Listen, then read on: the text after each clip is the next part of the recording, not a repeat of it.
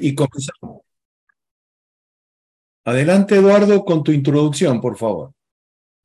Eh, muy buenas tardes, ya estamos ya en la parte final de este curso. Esto ha sido bastante interesante todas las jornadas.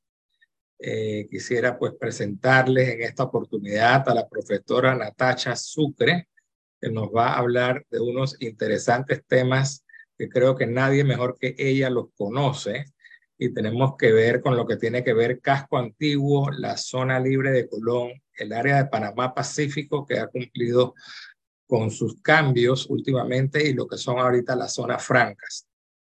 La profesora Natacha, como bien saben, es eh, una institución aquí en las bienes raíces, tiene la licencia número uno de la Junta Técnica de Bienes Raíces y ha sido presidenta de ACOBIR alrededor de cinco o seis veces, si no pierdo la cuenta, pero bueno, conoce perfectamente bien del tema y estoy seguro que les va a encantar su presentación. Yo la, yo, ella fue mi maestra cuando yo di mis clases de bienes raíces para sacar el examen, así como ustedes. Así es que aprovechen la clase al máximo y bienvenidos todos. Muy buenas tardes a todos. Eh, realmente estoy encantada de estar con ustedes. Eh, les felicito por tratar de apoyarse en aquellos que tenemos en su etapa de aprendizaje, aquellos que tenemos eh, algunos añitos de experiencia. A mí me toca tratar cuatro temas específicos eh, en los cuales, eh, eh, para los cuales existen para su desarrollo incentivos fiscales muy importantes que ustedes todos deben conocer. yo voy a comenzar a conversar sobre el casco antiguo, mejor conocido como el barrio de San Felipe, que ahora se ha ampliado de la ciudad de Panamá, pero yo creo que cuando uno va a vender algo lo tiene que conocer tiene que saber su valor. Solamente el que, el que siente que lo que vende es valioso, el que conoce el valor real de aquello que ofrece, eh, va a resultar eh, no solamente un buen vendedor, eh, sino una, un asesor de bienes raíces más confiable. Y yo quisiera hacer brevemente eh, entrar al casco antiguo a través de la historia. Y digo de la historia y no de la prehistoria, cuanto hace 50 millones de años, digo, ah, perdón, hace 3 millones de años, el, el, el, el istmo de Panamá emerge del mar para convertirse en uno de los fenómenos geológicos más importantes del planeta Tierra durante los últimos 50 millones de años del planeta Tierra. Al emerger hace 3 millones de años, el istmo de Panamá del mar, eh, eh, eh, ocurren cosas sumamente importantes. Como les digo, es uno de los, de los fenómenos geológicos más importantes de los últimos 50 millones de años del planeta Tierra, y eso sí es tener historia, ¿no? Porque separa la enorme mar en dos grandes océanos, el Océano Pacífico y el Océano Atlántico, porque al emerger Panamá, el istmo de Panamá eh, del mar une dos grandes masas continentales como lo son Norteamérica con su rabito de Centroamérica hasta más o menos Costa Rica y Suramérica. Eh, eh, comunica esos dos eh, eh, eso, eh, esas dos grandes masas continentales. Y esa es una de las razones por las cuales la biodiversidad de Panamá es extraordinaria, porque fluyen entonces especies, animales y vegetales del norte, del sur, del este y del oeste. De manera que esa es una de las razones por las cuales tenemos una extraordinaria, maravillosa y ojalá protejamos biodiversidad. Pero además de estos fenómenos de tipo geológico, ocurre uno muy importante, y es que ese espacio que hoy ocupa el istmo de Panamá, al emerger del mar, cambia el clima, porque esa corriente de agua que atravesaba ese espacio eh, rebota ahora contra el Golfo de México y atempera Europa. Esa es una de las razones por las cuales eh, Barcelona y Boston están prácticamente en un mismo paralelo y tienen climas tan diferentes. Eh, eh, temperamos Europa. A través de esa corriente y de muchos otros factores, se vuelve un lugar en que se puede vivir. De manera que, vuelvo y repito, yo quisiera que, que, tengan una idea del significado del istmo de Panamá. Pero bueno, no nos vayamos en la prehistoria.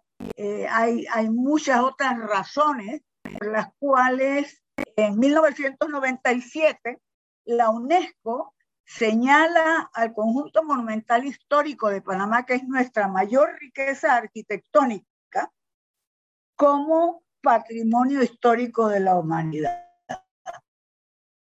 Fuimos descubiertos en 1501 por Rodrigo de Bastidas. En 1509, voy a ir muy rápidamente, pero para que tengan una idea de lo que es el istmo de Panamá, en 1509 se funda el istmo la primera ciudad en tierra firme eh, eh, fundada por los españoles, Santa María la Antigua del Darién. En 1513, solamente unos años después, dice la leyenda que eh, un bandido piloto es decir, que se colaba en, los barcos eh, eh, sin, sin, realmente pertenecer a ellos, son, mejor dicho, no piloto, con uñas de Balboa de mano de su amante india. Nayansi comienza un viaje que se inicia en el Mar Caribe, que es parte del Océano Atlántico, y comienza a caminar hacia el sur y desde una de nuestras montañas ve a poca distancia un enorme nuevo mar. Y piensa que lo descubrió. Ustedes saben que los europeos, todo lo que ellos ven, lo que ellos ven por primera vez, consideran que lo descubrieron, que estaba ahí, lleno de vida, ¿no? El mar del sur. Américo Vespucio después llama eh, Océano Pacífico.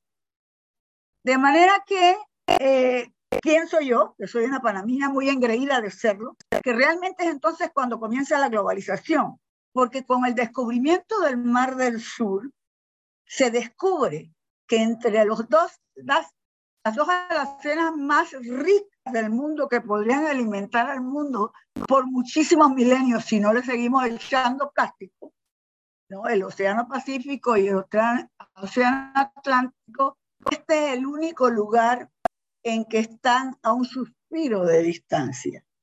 Porque si bien el tren y el canal de Panamá tienen recorrido de 80 kilómetros, eh, en realidad hay un punto entre la provincia de Panamá y Cunayala en que nada más que hay 60 kilómetros de distancia. Es decir, eso convierte al Mar del Sur en una importancia, le da una importancia enorme a la existencia del istmo de Panamá, porque lo que, además de todo lo que le eh, pudieron saquear los españoles, la riqueza que se llevaron de los mayas, de los aztecas, eh, al descubrir el istmo de Panamá, llegan a los incas y son los incas y su enorme riqueza la que fue saqueada y convirtió a aquel pequeño reino, o, muchos reinos, actores españoles que la reina tuvo que vender sus joyas para poder financiar el, el viaje de Vascoña de Balboa. De manera que ese istmo pequeño, donde hay puntos en que solamente 60 kilómetros, un suspiro de distancia, separan los dos grandes océanos, convirtió a España o permitió que España se convirtiera en un imperio. Es decir, debemos tener una idea de esas cosas para conocer lo que significa Panamá. Eso fue en septiembre de 1513. En, en 1519, el 15 de agosto de 1519, Pedro Arias de Ávila, ¿no? Funda la ciudad de Panamá. Cosas, nosotros que estamos en bienes raíces y que dicen que Panamá es un lugar muy pequeño lleno de rascacielos, les informo, para aquellos que no lo saben, que la torre de Panamá la Vieja por más de siglo y medio la estructura más alta construida por los europeos en América y solamente tiene 27 metros de altura. Yo pienso que desde entonces, y estamos hablando de 1519, no, la torre de Panamá Viejo se terminó muchos años después, pero pienso que desde entonces los panameños estamos deseando al vuelco de la mirada ver los dos océanos. Eh, hay, hubo eh, la planificación de un edificio que todavía no se ha construido, en, desde el cual su último piso se pretendía que se vieran los dos océanos, lo cual se puede hacer de una de las montañas de Chiriquí. Natasha. Sí. Mire, eh, la, la, estamos escuchando entrecortada. Eh, vamos a hacer una cosa, continúe, yo le voy a apagar el video para que tenga usted más señal de, eh, de... Continúe igual, por favor. Lo único que le voy a detener es su video. Continúe. Disculpe la interrupción, pero se escucha entrecortado. Vamos a ver si cortando el video usted puede, le escuchamos mejor, ¿sí? Sí, por favor. Dele, dele. Usted Muchas lo va, gracias. lo va a disculpe. quitar. Sí, sí, ahí está, dele. ava- Continúe, continúe, por favor. Bueno, era tan importante el istmo de Panamá en 1671, 158 años después eh, eh, de haber, ¿están escuchando? Escuchamos bien, la escuchamos bien. Ok, bien. De 152 años después de haber sido fundada, llega el pirata Morgan al, eh, al, al, al, a la costa del Caribe, probablemente en el área donde está Portobelo, ¿no? Eh, era tan pequeña, la corta o breve la distancia entre el Atlántico y el Pacífico que avisaron a Panamá, a la ciudad de Panamá, que había llegado el pirata Morgan. Dicen que el pirata Morgan destruyó, la ciudad de Panamá y saqueó muchas de sus riquezas. También hay, eh, la historia a veces se cuenta, diferentes personas la cuentan de diferentes formas. Eh, eh, una teoría de que don Juan Pérez de Guzmán, que era el gobernador, con el objeto de proteger la ciudad, hizo que se incendiara alrededor de la ciudad y mientras tanto se escondieron muchísimas riquezas. Además, los que eran muy ricos ya tenían un barco listo para irse al Perú, por eso hay tantas familias que tienen relación entre familias peruanas y panameñas. Eh, pero además se escondieron muchas riquezas, tan es así que hace 40, 45, 50 años se encontraban huacas en lo que hoy llamamos Chani, en el área de Chani. ¿no? Pero también que pintaron de, de, de, barro el altar de oro. Algunos dicen que no es así, pero se sostiene que el altar de oro fue pintado de barro para que Morgan no se lo llevara. Es lo que hoy reposa en el casco antiguo de la ciudad de Panamá y vamos rumbo a la ciudad de Panamá. Eso fue en enero de 1671. En noviembre del mismo año, ¿no? Ocurre que se da la orden de construir la nueva ciudad. Es decir, solamente 10 meses después de destruida, se da la orden de construir la nueva ciudad. 10 meses hoy parece muchísimo tiempo porque la tecnología ha hecho que las cosas cambien tan rápidamente, pero 10 meses en aquella época en que tomaba meses venir de Europa en barco a, a, a, la América, en realidad era muy poco tiempo, pero es que era muy importante la ciudad de Panamá, esa que conocemos como el casco antiguo de la ciudad de Panamá.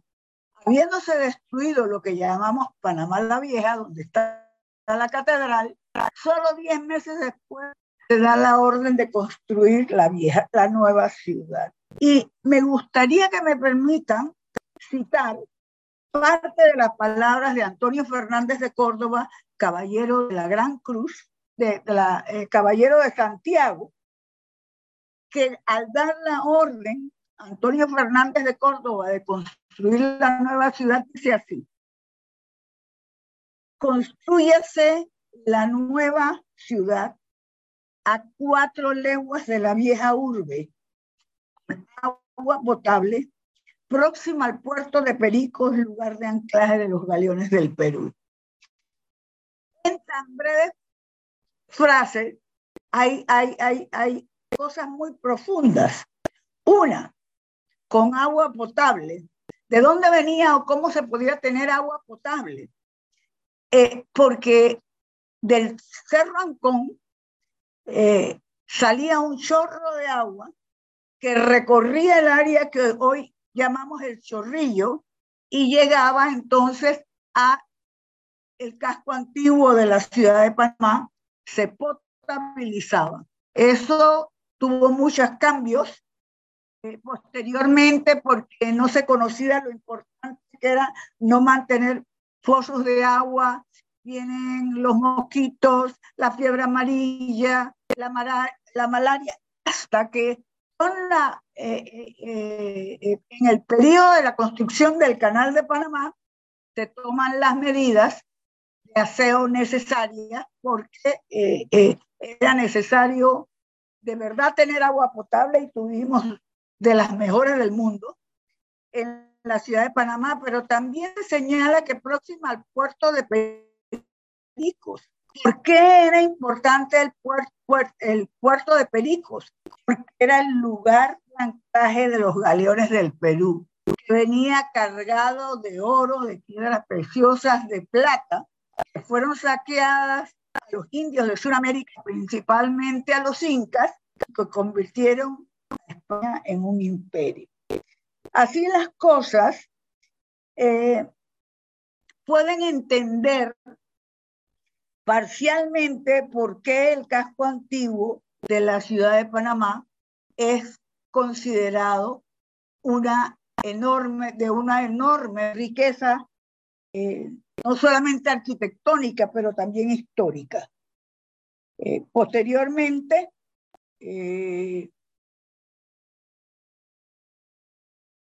Vamos a ver, el 6 de diciembre de 1997, la UNESCO declara al casco antiguo como eh, patrimonio histórico de la humanidad, pero decimos, bueno, ahí acabó con los españoles una parte de la historia, pero es que sigue siendo fundamental. ¿no? Nos, nos, nos separamos o, o, nos independizamos de España el 28 de noviembre de 1821 y nos unimos a Colombia. Nos unimos a Colombia, que era entonces la Gran Colombia, el sueño de Bolívar.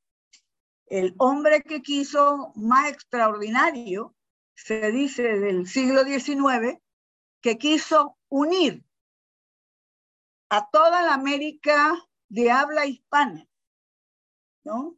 Para convertirla en una potencia eh, política y económica. Vamos a ver, para que tengan una idea, en, en 1826, el 22 de junio, se da en Panamá el Congreso Anfictiónico convocado por, por Simón Bolívar pero él no pudo llegar. El, Congreso Anfictiónico tenía la, la intención de lograr esa organización de los países que se habían liberado de España, latinoamericanos. Simón Bolívar lo convocó, pero no pudo llegar. Pero envió un mensaje y también me permito leerlo y vamos acabando con la historia. Parece que si el mundo hubiese de elegir su capital, el istmo de Panamá sería designado para ese augusto destino, colocado como está en el centro del globo. Eh, eso tiene una enorme importancia, porque en realidad en una esfera cualquier punto que toquemos es el centro. Así es que desde el punto de vista, desde ese punto de vista no lo era, pero sí era el centro del mundo y sigue siéndolo porque es la vía más corta entre el este y el oeste y entre el norte y el sur. Estoy escuchando hablar, no sé si ustedes me escuchan a mí.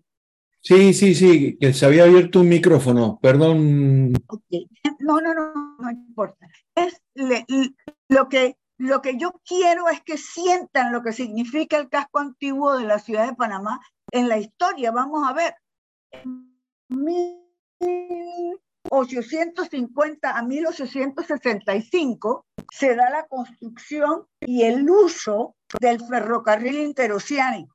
Pero veamos, los panameños debemos ser conscientes de que fue el primer ferrocarril interoceánico que existió, que fue construido en el mundo. Y su importancia es enorme porque bajaban barcos desde este de los Estados Unidos, se bajaban en Panamá y por ese suspiro de distancia que existe entre el, entre el norte y el sur de Panamá, por la forma geográfica que tenemos, se partía entonces desde el Pacífico a la conquista de California.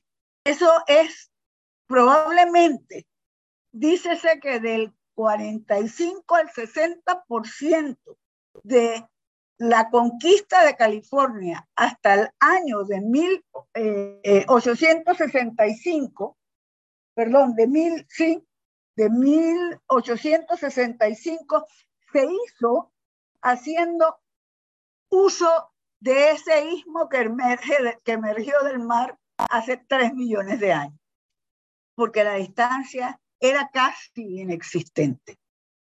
Por supuesto que los norteamericanos han hecho muchas películas en que matan indios, eh, atraviesan la distancia enorme que hay entre el este y el oeste en los Estados Unidos, ¿no? Pero debería alguien, y ahora que hay cinematógrafos panameños, cineastas panameños,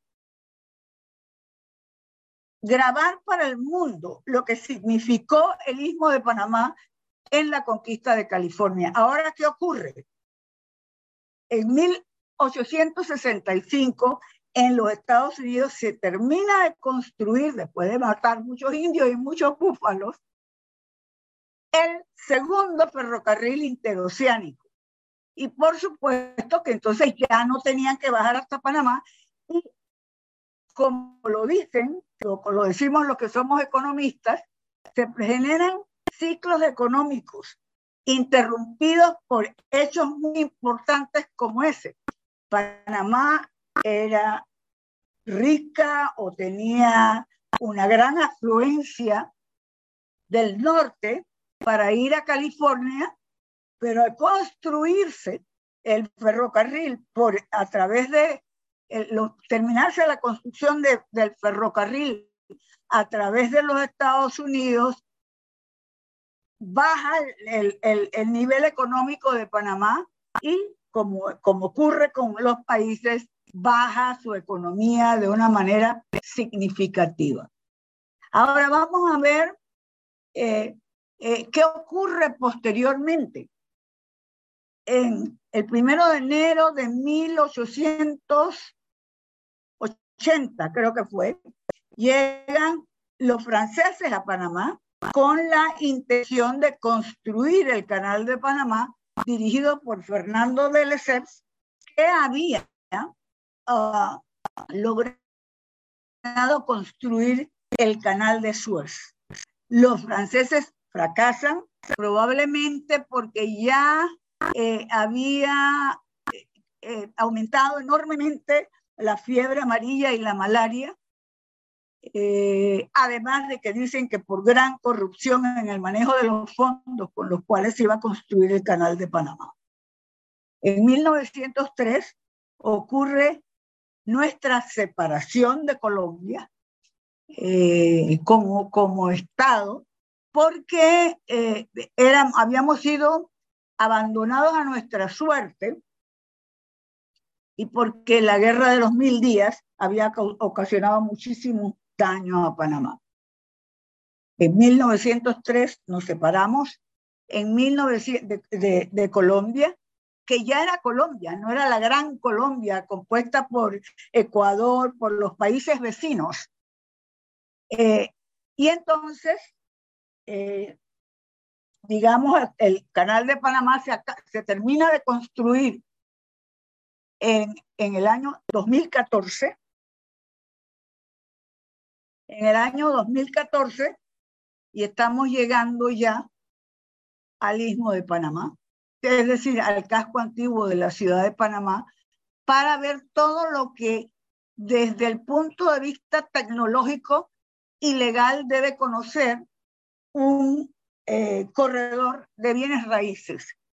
Para mí es importante eh, haberles contado un poco de lo que yo siento que es Panamá, de la importancia que tiene el casco antiguo de la ciudad de Panamá, eh, porque es una muestra de un crisol, yo diría que cultural, económico eh, religioso eh, que se, y racial que, que se da posiblemente como un modelo para, para el mundo en Panamá.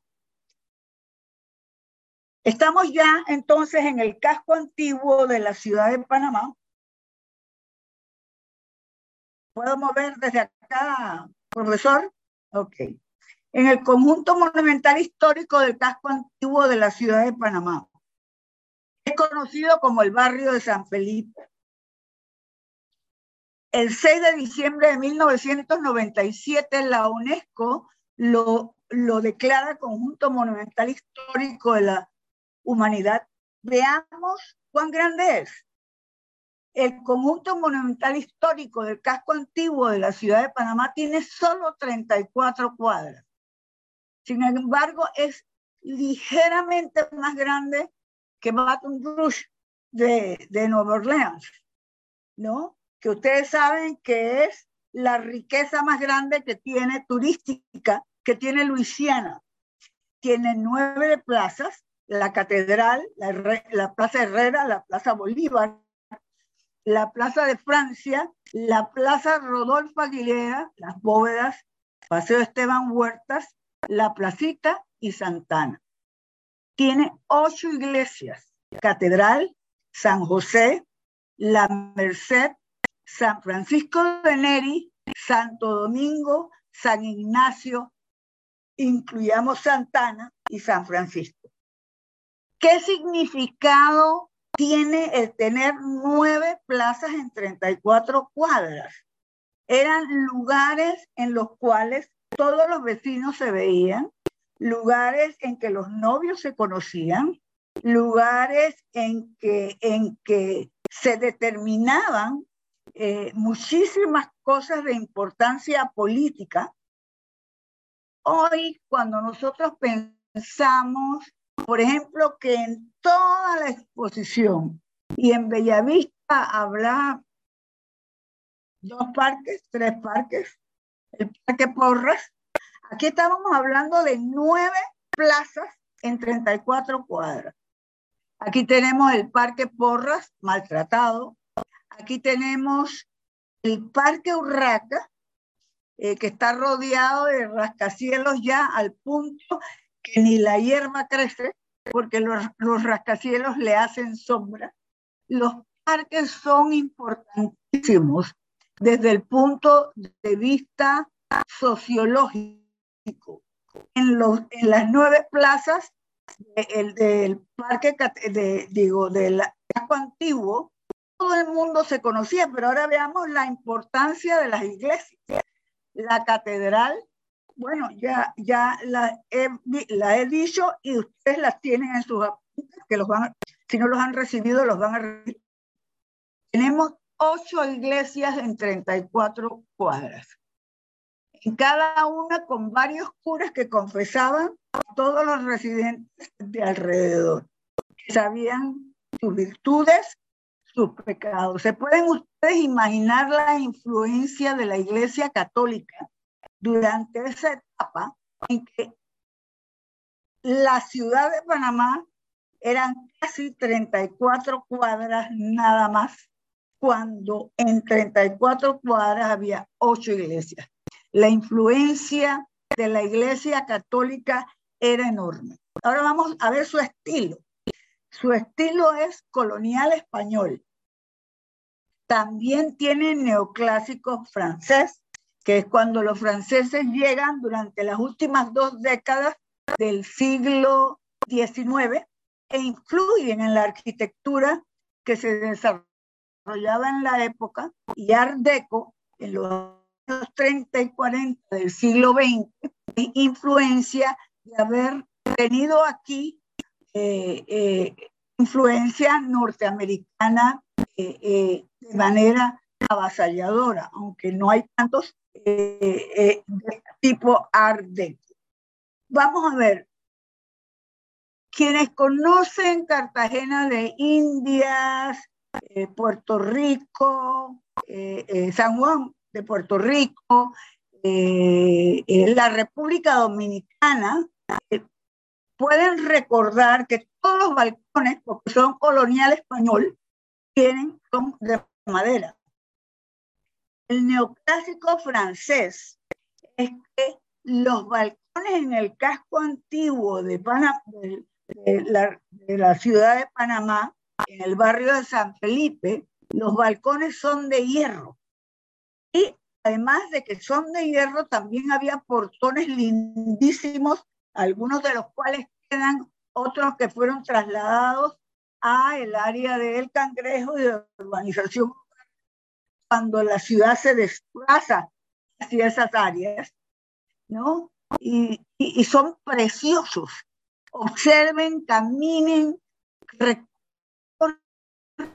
recorran el casco antiguo de la ciudad de Panamá con, con, los ojos abiertos del niño ingenuo que puede notar una flor en un monte, porque los balcones del casco antiguo de la ciudad de Panamá, los portones, los ventanales son bellísimos. Y alguien me puede decir, bueno, total, eh, pueden ser bellos, pero si yo le llevo una foto a un herrero hoy en día, nos vamos a encontrar con que me va a hacer kilómetros de iguales.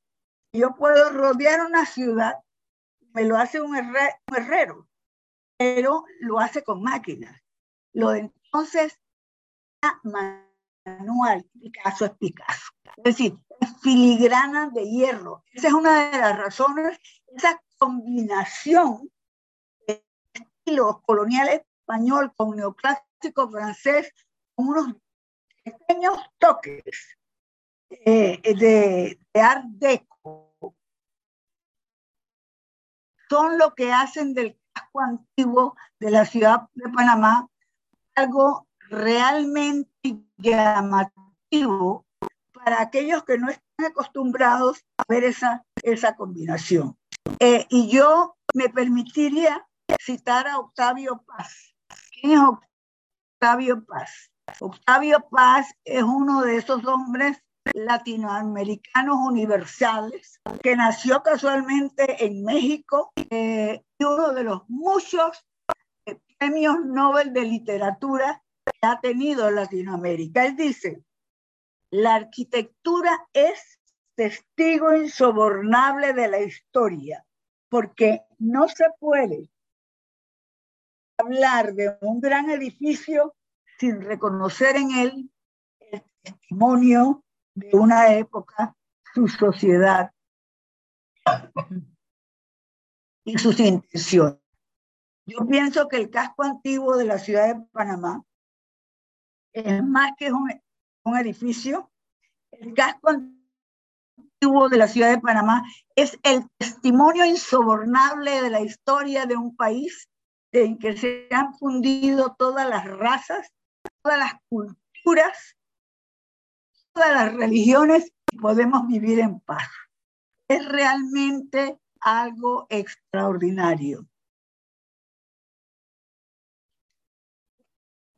Para estimular la recuperación y puesta en valor del casco antiguo de la ciudad de Panamá, incentivar la inversión, la reactivación económica, el aumento de la empleomanía, incrementar el turismo, se crean regulaciones legales, con importantes incentivos fiscales.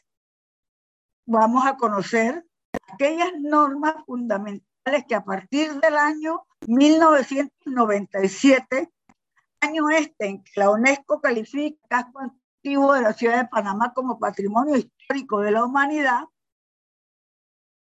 vamos a conocer legalmente, eh, eh, vamos a conocer los decretos leyes y las leyes que, crean incentivos eh, fiscales para estimular todo esto que les he dicho, el decreto ley 9 del 27 de agosto de 1997 establece incentivos para la recuperación y puesta en valor del casco antiguo de la ciudad de Panamá. La ley 4 del 15 de enero del 2002 modifica ese decreto ley. El decreto ley daba los incentivos cinco años y fueron modificados por la ley 4 para extenderlo cinco años más con un total de 10 años. La ley 136 del 31 de diciembre del 2013, que actualiza la ley 9, el régimen fiscal e incluye áreas adyacentes y de transición. Es importante que sepan que la ley 136 se aprobó a altas horas de la noche del 31 de diciembre de 2013 y por eso es promulgada y se hace efectiva en el mes de enero del 2014. La ley 53, que es la vigente, es del 4 de julio del 2017, vigente, estoy equivocado aquí, eh, creo que me copiaron una de las que había cambiado, es vigente hasta el 2024.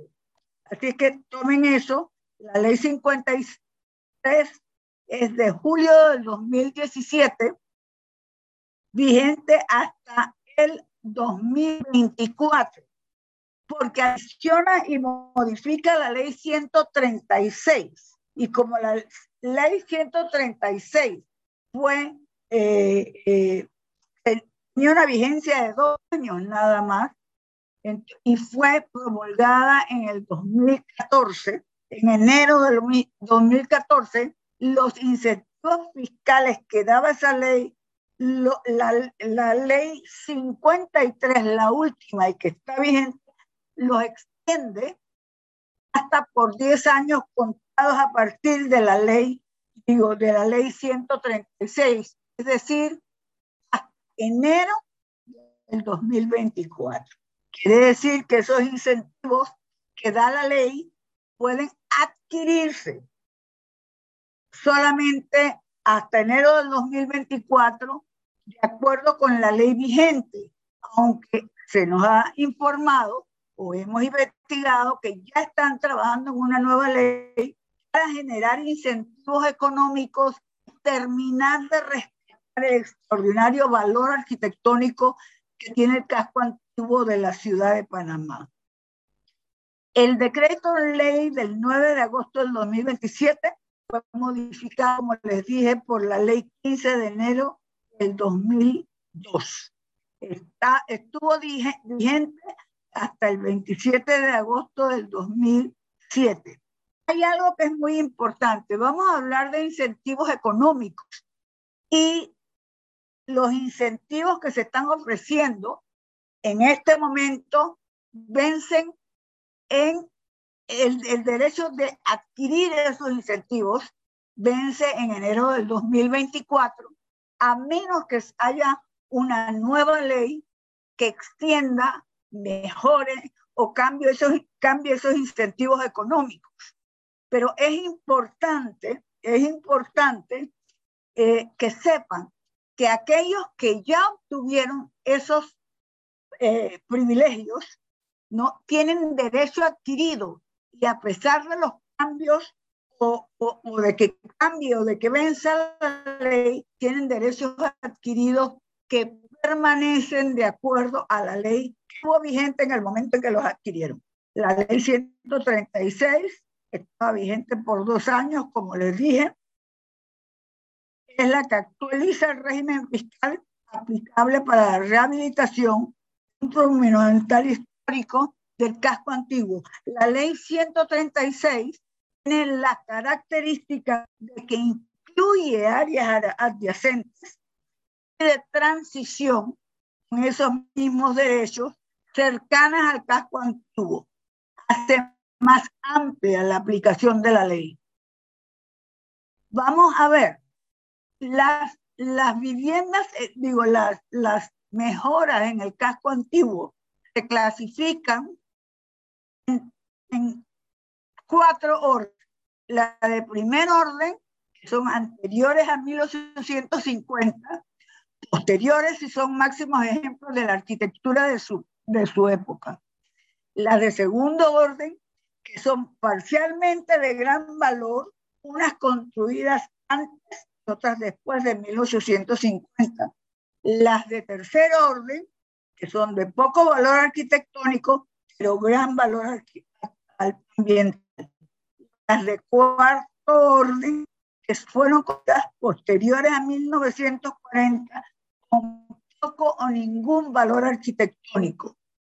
Para esa época, el casco antiguo era el lugar elegante para vivir y entonces ya en 1940 comienzan a construir, no muchos, pocos edificios que son que no tienen valor arquitectónico, porque son típicos de cuatro pisos con cuatro apartamentos por piso, eran muy buenos apartamentos, lo fueron en su época, pero que no tienen ningún valor arquitectónico y que con el tiempo se fueron volviendo eh, eh, de cuartos inquilinarios. El grado de intervención se determina por las categorías o el orden en que se califiquen las estructuras. Las de primer orden son aquellas que tienen tal valor arquitectónico que para intervenir sus estructuras se requiere una gran cantidad de requisitos para mantener su belleza, su belleza histórica, sus características arquitectónicas. Esas son las de primer orden. Además, ya, y así van bajando, es decir, a medida que sube lo, es inversamente proporcional. Las de primer orden son las que tienen mayores exigencias. Las del segundo orden tienen un poco menos de exigencias. Las de tercer orden tienen todavía menos exigencias porque no son, es decir, son de gran valor, valor ambiental, pero no son de gran importancia histórica y arquitectónica. Y las de cuarto orden, eh, bueno, esas se consideran no tienen valor arquitectónico. No, probablemente en esa la permisibilidad de lo que se haga es mucho mayor. Ahora, vamos a ver qué determina las intervenciones que se pueden hacer a los, a los bienes del casco antiguo, a las estructuras del casco antiguo de la ciudad de Panamá. Para la intervención se requiere aprobaciones de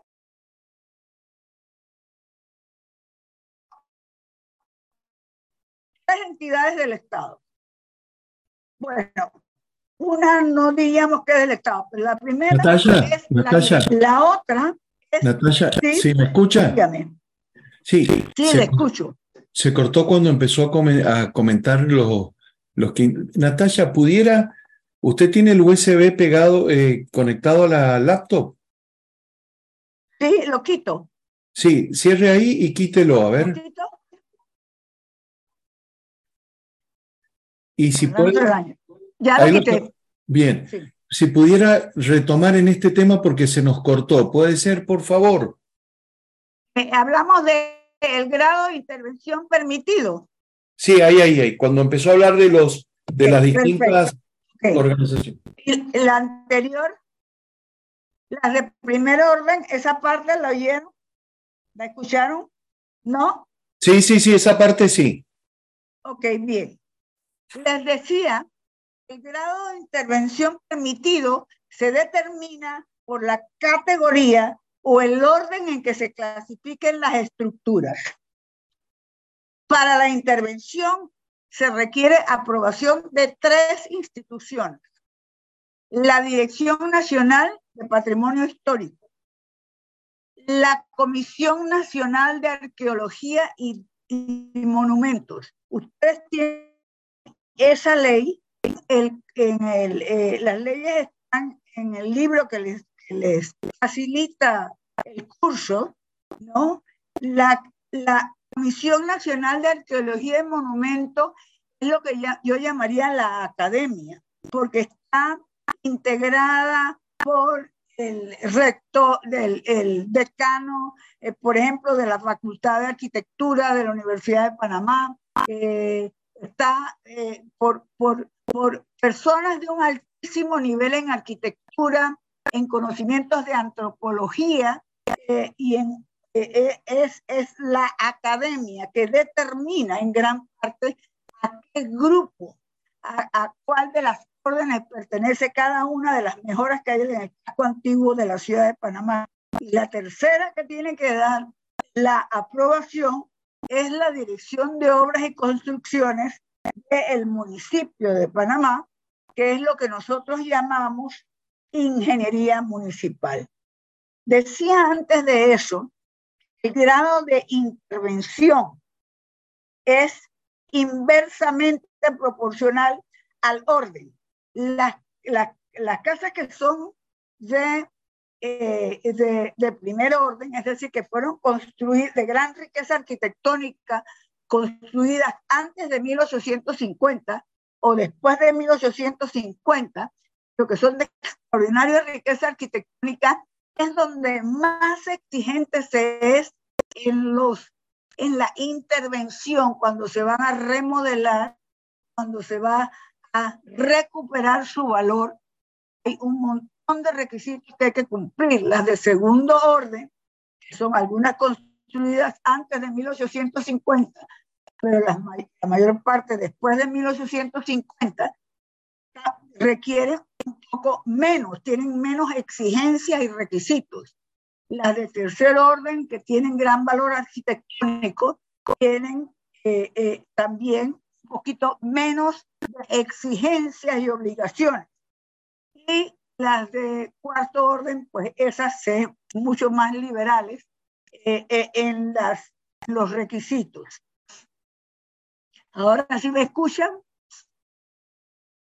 ¿Me escuchan? Sí, perfecto. Ok. Vamos a ver. La Dirección Nacional de Patrimonio Histórico, como les dije, es la entidad que custodia, estudia, conserva, administra el patrimonio histórico del país, no solamente del casco antiguo. La Comisión Nacional de Arquitectura y Monumentos, les acabo de decir, está integrada por representantes de lo que podríamos denominar la Academia Intelectual, Histórica y Antropológica de Panamá. La Dirección de Obras y Construcciones pues, es ingeniería municipal. La ley 53 del 4 de julio del 2017, que es la vigente, que actualiza y adiciona artículos a la ley 136 del 2013, extiende los incentivos fiscales a 10 años hasta enero del 2024. Es decir, a 10 años de, de, la promulgación de la ley 136. Ese promulgó, como les, les dije, en enero del 2014. ¿Qué se establece? Se establecen incentivos fiscales para estimular, como dije antes, inversión, empleomanía, turismo, puesta en valor del casco de la ciudad de Panamá. Ahora examinemos los incentivos fiscales. Intereses preferenciales. Yo creo que ya este es el último día, ustedes deben haber analizado y estudiado la ley de intereses preferenciales vigente en Panamá o eh, lo que está recientemente aprobado o por aprobarse. En el caso de la ciudad de Panamá, estamos diferencial del 3% aplicable a préstamos para la compra, para la restauración o para la construcción. Ustedes saben que en el caso de la ley de intereses preferenciales es solamente para la compra de viviendas nuevas con diferentes tramos diferenciales hasta un monto X. Tiene que ser nueva y no puede pasar, creo que era decir, del casco antiguo, también se aplica la restauración, la construcción. Ustedes saben, nosotros, por ejemplo, somos corredores de bienes raíces, pero también desarrollamos proyectos. En los proyectos, cuando pedimos financiamiento interino, del que, cual, cual creo que ya conocen, para construcción los bancos nos dan financiamiento interino a un interés muchísimo más alto. Además, hay que pagar PESI en el, de acuerdo con, con, la ley 53 del 4 de julio, que retrotrae esos incentivos desde la ley, eh, desde, el decreto, desde la ley 136, ¿no? Para la construcción, es decir, a quienes van a desarrollar un proyecto, también le pueden bajar tres puntos, hasta tres puntos en los bancos sus intereses. Eso es realmente competir con muchísima ventaja, porque cuando construimos fuera del casco antiguo de la ciudad de Panamá, no hay rebaja en esos financiamientos de índole, eh, financiamiento interino, como todos conocemos los que estamos en la industria de la construcción, son bien altos. Ahora, dentro, eh, para el casco antiguo de la ciudad de Panamá, con independencia del monto y del término. Yo quiero que entiendan cuán importante es esto. ¿Por qué? En el casco antiguo las viviendas son caras. Y ustedes saben que si se compra una vivienda de 300 mil balboas que acaban de restaurar tiene derecho a intereses preferenciales. Los intereses preferenciales eh, eh, de índole social se aplican hasta un monto, pero en el casco antiguo los intereses preferenciales pueden ser hasta tres puntos más bajos, más bajos, con independencia del monto. Pero no solamente del monto, sino que si en los intereses preferenciales de naturaleza social son por cinco años en algún tiempo, eh, eh, o cinco, o diez, o quince años, dependiendo del costo de la propiedad y hasta, hasta X monto. En el casco antiguo, si se tiene por 20 años una hipoteca o por 25 y se ha contratado el préstamo hipotecario y se ha conseguido la aplicación de intereses preferenciales hasta un máximo del 3%, es por el monto de la hipoteca, ya sean 200, 250 mil, 275 mil, y además por el tiempo y las hipotecas en Panamá son de 20, 25 y hasta 30 años. De verdad que realmente es un incentivo económico sumamente importante, que es bueno que lo conozcan, aunque como digo, está por vencer el derecho de adquirirlo en enero del 2024. Lo más probable es que haya una nueva ley que retrotraiga o recoja muchísimos de estos incentivos preferenciales. Como todos sabemos, lo, lo que los bancos no ganan eh, porque reducen el interés, se le da a los bancos como crédito fiscal. Crédito fiscal que no solamente pueden utilizar, pero también pueden transferir a terceros, de manera que son negociables. Impuesto de transferencia. Está exenta la primera transferencia de propiedad intervenida o no, o no intervenida con inversión no menor de 50 mil balboas. El impuesto sobre la renta tiene exención o exoneración de impuestos sobre la renta por 10 años sobre aquellas utilidades o sobre las ganancias comerciales o por primera venta o transferencia. Exonerada por 10 años. Exonerada por 10 años para utilización de estacionamientos comerciales. Hay muy poco espacio disponible, es decir, terrenos libres en el casco antiguo de la ciudad de Panamá, pero si alguien es propietario de un terreno dentro del casco antiguo de la ciudad de Panamá y lo ha aplanado, le ha puesto gravilla y alquila los espacios, lo que gane durante los 10 primeros años está exento del pago de impuestos sobre la renta. Es decir, no tiene que pagar impuestos sobre sus ganancias. Eso es eh, eh, muy, muy, muy importante. Vamos a ver qué otros incentivos tenemos impuestos sobre la renta a estacionamientos comerciales. Bueno, posibles del impuesto sobre, la renta de los inquilinos.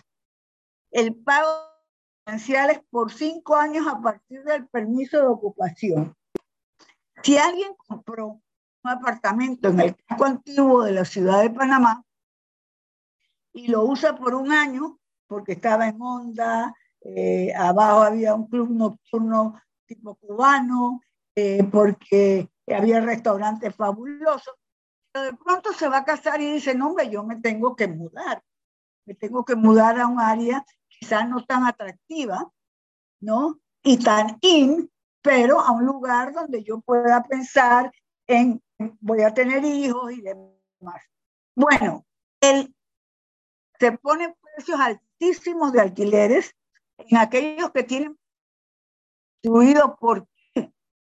Porque el inquilino, el inquilino puede deducir de su impuesto sobre la renta los alquileres que pague al dueño del bien inmueble dentro del casco antiguo de la ciudad de Panamá hasta los cinco primeros, es decir, durante el, hasta los los cinco primeros años de haber obtenido el permiso de ocupación.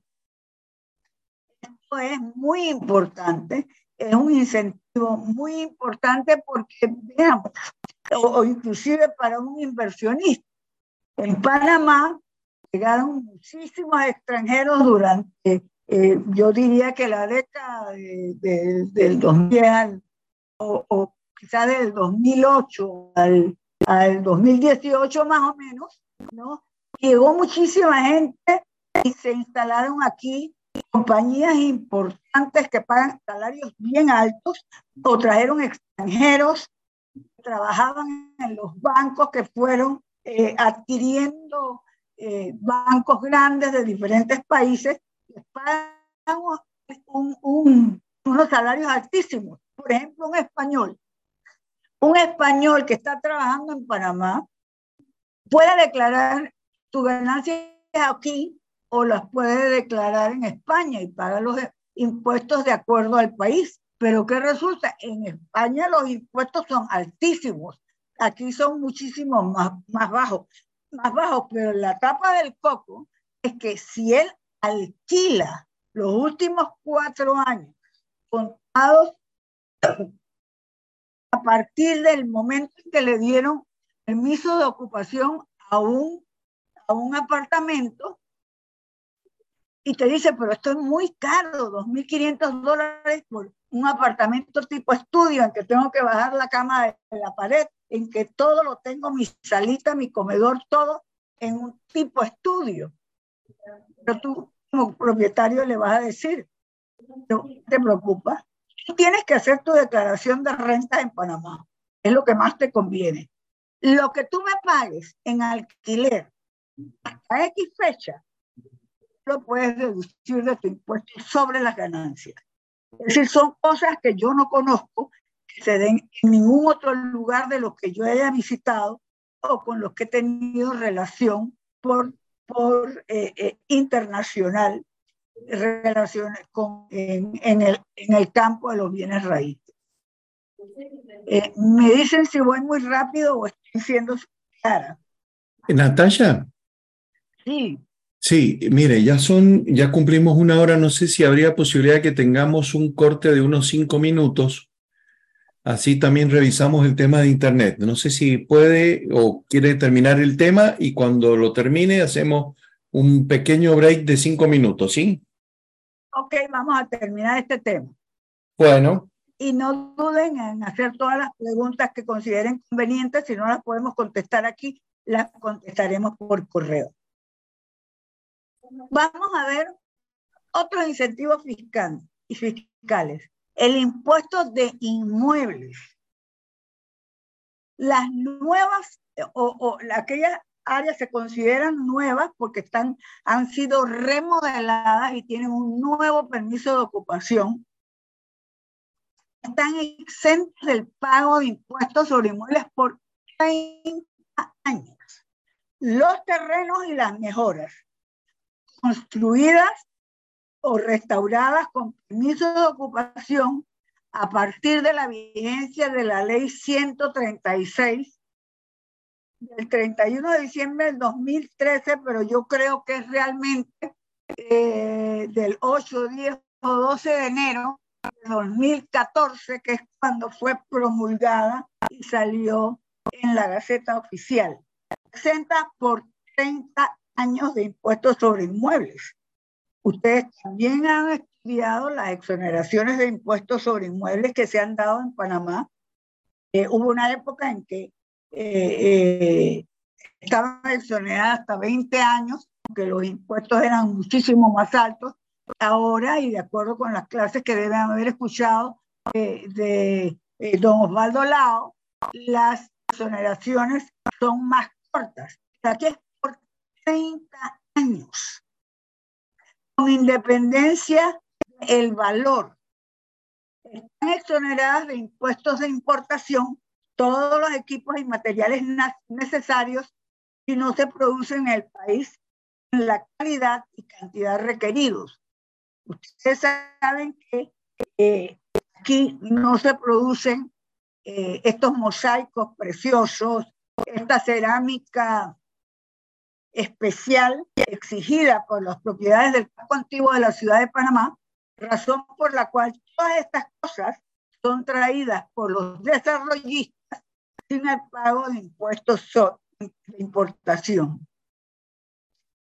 Para solicitar el desahucio se debe contar con planos de anteproyectos aprobados por la Dirección Nacional de Patrimonio Histórico. Esto es importante porque es solamente con el plano del anteproyecto, no del plano terminado. De manera que eh, desde que se tiene un plano o el anteproyecto aprobado por la Dirección Nacional de Patrimonio Histórico, se puede eh, solicitar el desahucio, pero vamos a ver qué se necesita para ello. Los desahucios se solicita la Dirección General de Arrendamiento. El plazo máximo para la desocupación será de un año. En legislaciones anteriores era de seis meses. Ahora se le da un año al inquilino para que se le puede dar hasta un año para que desocupe o lo puede exigir. La indemnización es de acuerdo al tiempo de ocupación legítima y se paga al desocupar. ¿Qué es ocupación legítima? Si alguien o una familia llegó y se metió, eh, invadió y vive en un, eh, en un área, un apartamento, una estructura del casco antiguo de la ciudad de Panamá, no paga alquiler, no es reconocido como inquilino, no es, eh, digo, no, no ocupa legítimamente el bien inmueble y por lo tanto no puede exigir nada.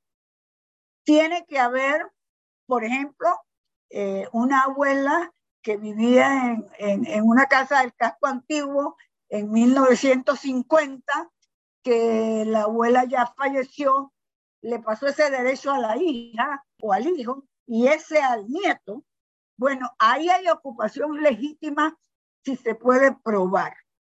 Entonces, es muy importante que se tenga claro entre la diferencia entre la ocupación legítima y la ilegítima que salía la del invasor. Por ejemplo, cuando hubo incendios en el Chorrillo, eh, el Estado o el Ministerio de Vivienda permitió o asignó ubicaciones dentro del casco antiguo para que esas personas alquilaran eh, a X precio.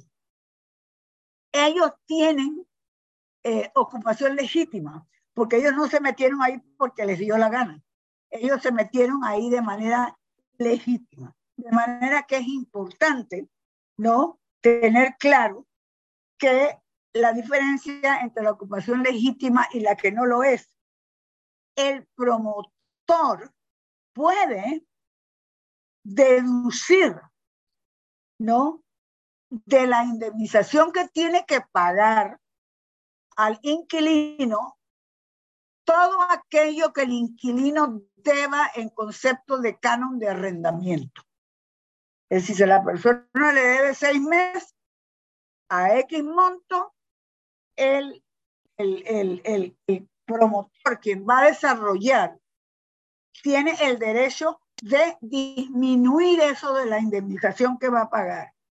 Y el promotor recibe créditos fiscales por el monto real de la indemnización, es decir, lo que pagó y lo que le descontaron porque eh, eh, porque venía en concepto de cánones de arrendamiento.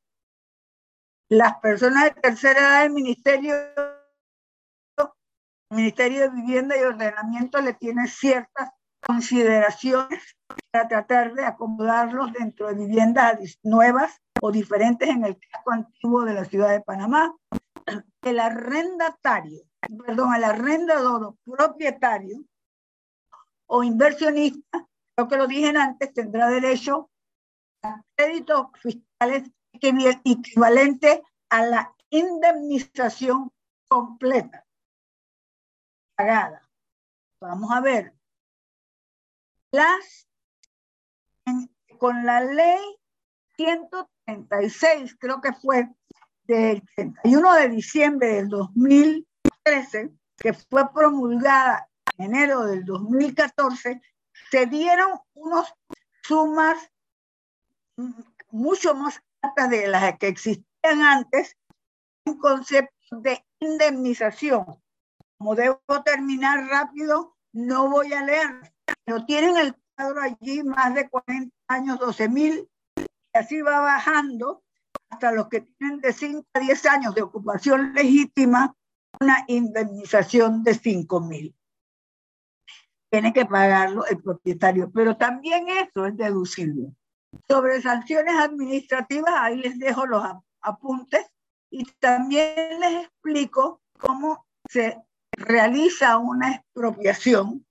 Lo importante que conozcan es que si el valor catastral es bajo, cuando el, el, Estado tiene que comprar o expropiar, lo hará en base al valor catastral que tenga la propiedad. Creo que ahí, hasta ahí llegamos con el casco antiguo de la ciudad de Panamá. Es sumamente interesante y yo les invito, reitero, a que caminen el casco antiguo de la ciudad de Panamá. Cada vez está más bonito, cada vez está más interesante. Eh, ustedes verán en la cara de los turistas, turistas que han estado aquí, que han estado en Cartagena de India, que han estado en, en Santo Domingo, en la República Dominicana, el embelezo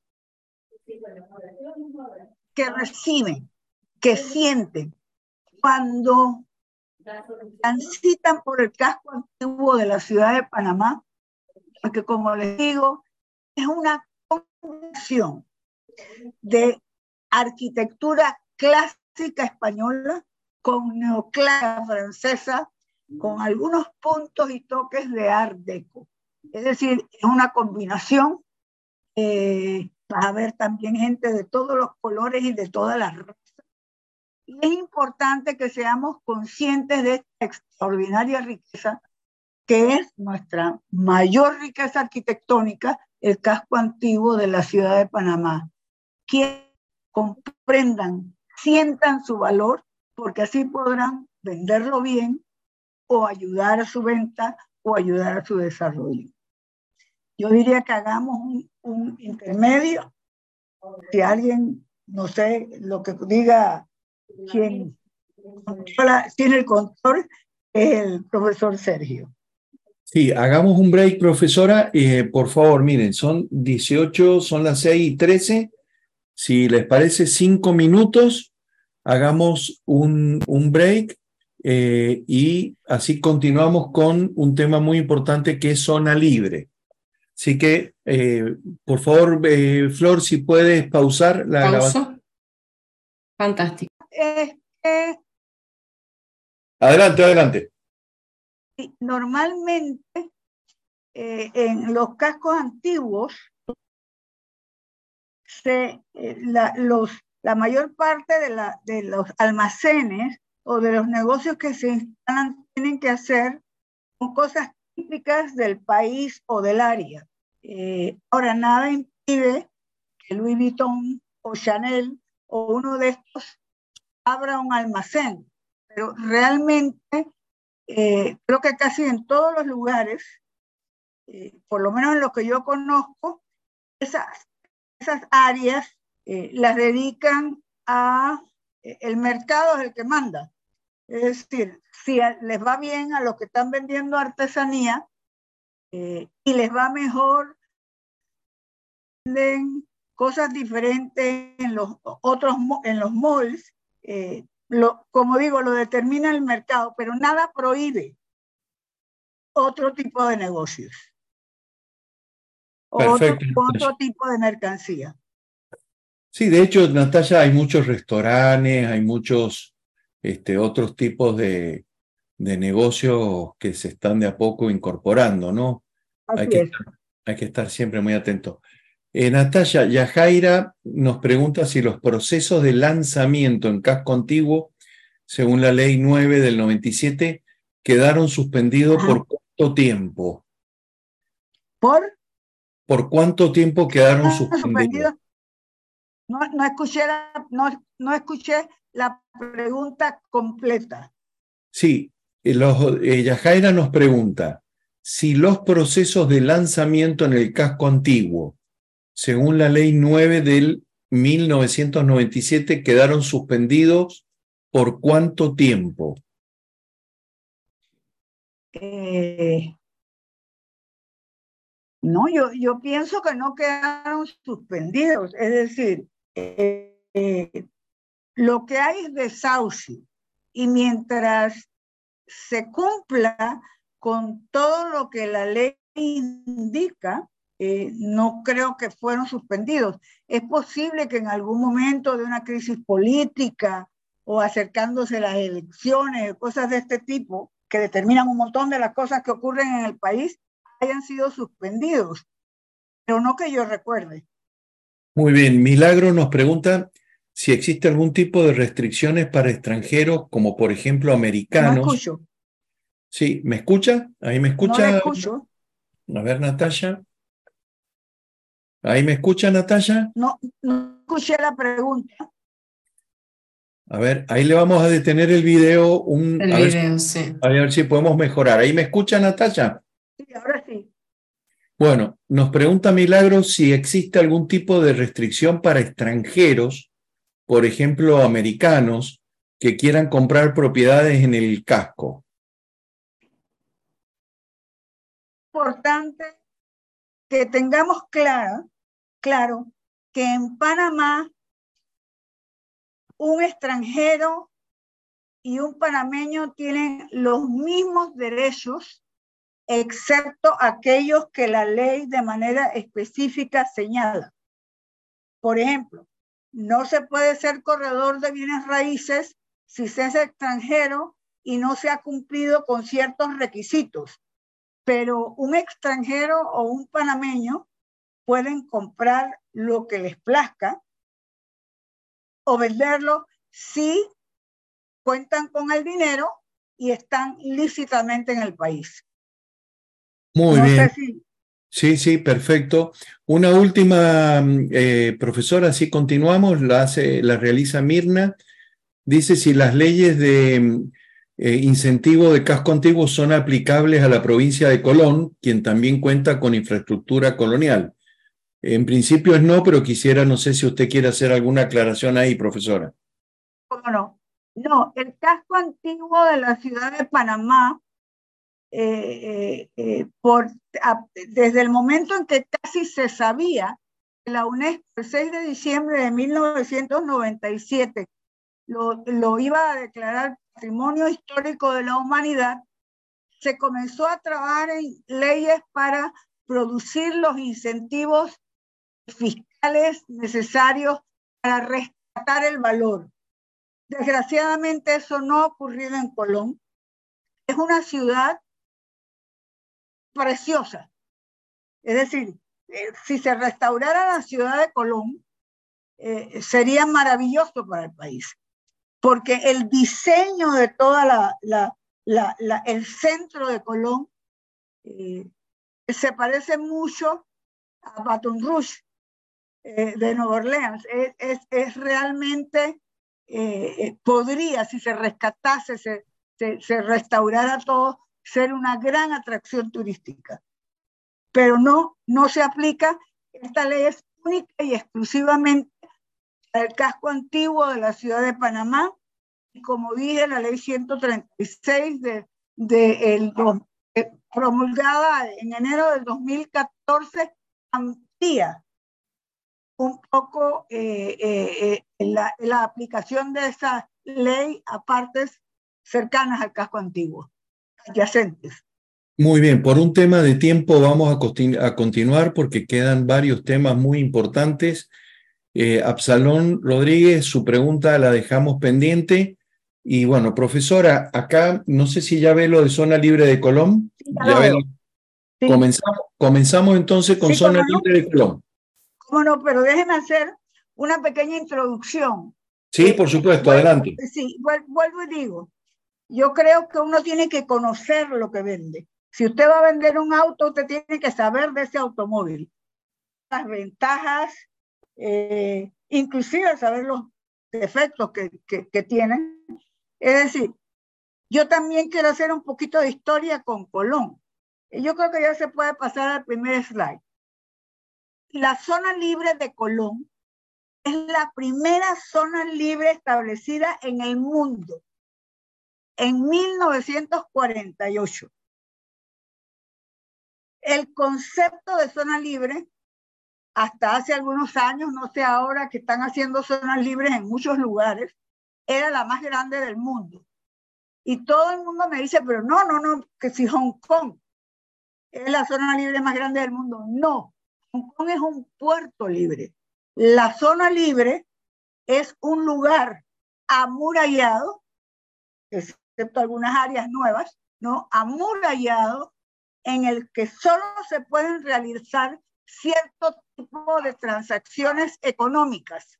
De manera que es muy importante que se sepa que es la primera del mundo. En 1948 se da inicio y quiero que sepan que un, un extra, yo pienso que y vale la pena leer el libro de, eh, sobre la historia de Enrique A. Jiménez, que fue, era presidente en 1948.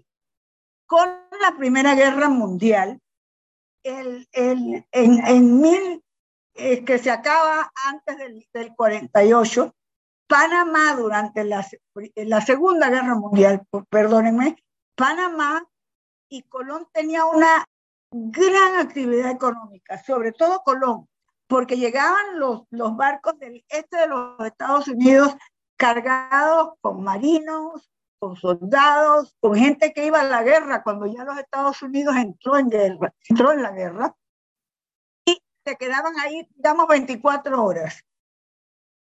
Colón estaba lleno de centros nocturnos, de cantinas, de bares, de lugares con shows extraordinarios y era, tenía almacenes, el almacén, almacén francés y otro tipo de, de, una, tipo de atracciones muy importantes para aquellos que se iban donde creían que podían morir o aquellos que volvían con vida de donde pensaron podían morir. Entonces la actividad y la efervescencia económica de Colón era extraordinaria. Se acaba la guerra es como cuando los Estados Unidos acabó de construir su canal inter, su, su ferrocarril interoceánico. Colón se deprime económicamente porque ¿qué es lo que sabía la gente? La gente lo que sabía era bailar, había prostitución, había juegos de azar, habían casinos. Entonces no estaban preparadas para una vida diferente y entró en una gran pobre, un gran deterioro. Entonces, Enrique A. Jiménez, que era un presidente estadista, decidió o se le ocurrió hacer una zona cerrada para importar desde ahí y reexportar a otros países aprovechando la extraordinaria ubicación geográfica que tiene Panamá y que tiene Colón al lado de la, la, la entrada del canal de Panamá y en esa forma generar empleos y riqueza para Colón, aunque Colón sigue siendo pobre. Fue la primera zona libre establecida en el mundo. Ahora hay un montón. Eh, puede pasar el, comenzar a pasar los slides. Perfecto. Vamos a ver. Bueno, yo creo que ya eso se los conté, ¿no? Eh, eh, bueno, la, la, zona libre de Colón eh, fue creada mediante el decreto 18 del 17 de junio de 1948 por ese eh, estadista Enrique A. Jiménez y fue modificada el 20, la ley, por la ley 24 de 1997. Miren todo el tiempo que transcurrió, casi 50 años hasta que esa ley fue modificada. Se moderniza ahora mediante la ley 8, no tan ahora, ¿no? Pero 8 del 4 de abril del 2016. Fue publicada en la Gaceta Oficial el 6 de abril de 2016. Continúe. ¿Qué es la zona libre? Es una institución del Estado con personería jurídica propia, autónoma en su régimen interior y área de libre comercio internacional constituye un área amurallada. Su superficie inicial en 1948 era de 36 hectáreas y actualmente tiene 1.065 hectáreas, porque a la zona libre existente se le han sumado rellenos, partes de áreas revertidas, incorporando Fort Davis, Cocosolo, Cocosolito y parques industriales para su reexportación para generar valor agregado. Frankfield, por ejemplo, es parte de, Colón, de la zona libre de Colón ahora o está al lado. Cuando revierten las áreas, eh, cuando revierten áreas eh, que circundan el canal Panamá, eh, producto del Tratado Torrijos-Carter, cuya culminación de entrega se dio el 31 de diciembre del 2000, del año 2000, no, del año sí, de 1999, eh, eh, se le suma y se agranda, se, van dando, se van concediendo áreas adicionales que eran antes parte de la ex zona del canal y que ahora son parte y han ampliado enormemente la, eh, el tamaño de la zona libre de Colón. Y el propósito era que además de importar para reexportar, se generaran parques industriales, de manera que la mercancía entraba en una forma, se le daba valor agregado con trabajo hecho por los panameños y salía convertida en una mercancía más sofisticada. Eso representa la posibilidad de una mucho mayor empleomanía. Puede continuar.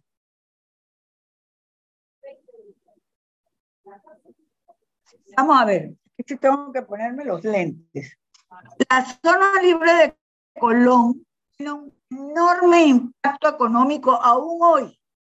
Ha decaído un poco el, económico en la República de Panamá. Vamos a ver y voy a tratar de, ser bastante breve en esto. La actividad económica generada en la zona libre de Colón, su mejor año fue el 2012, que generó 30.792.7 millones de dólares. El año, eso fue bajando y en el año 2019 generó 18.464.8 millones de dólares. En el año 2020, con la pandemia, la caída fue todavía mayor y generó solo 14.420 millones de dólares. En el año 2022, en que ya hay una recuperación notoria, llega a generar actividad económica por 25.922.1 millones de dólares.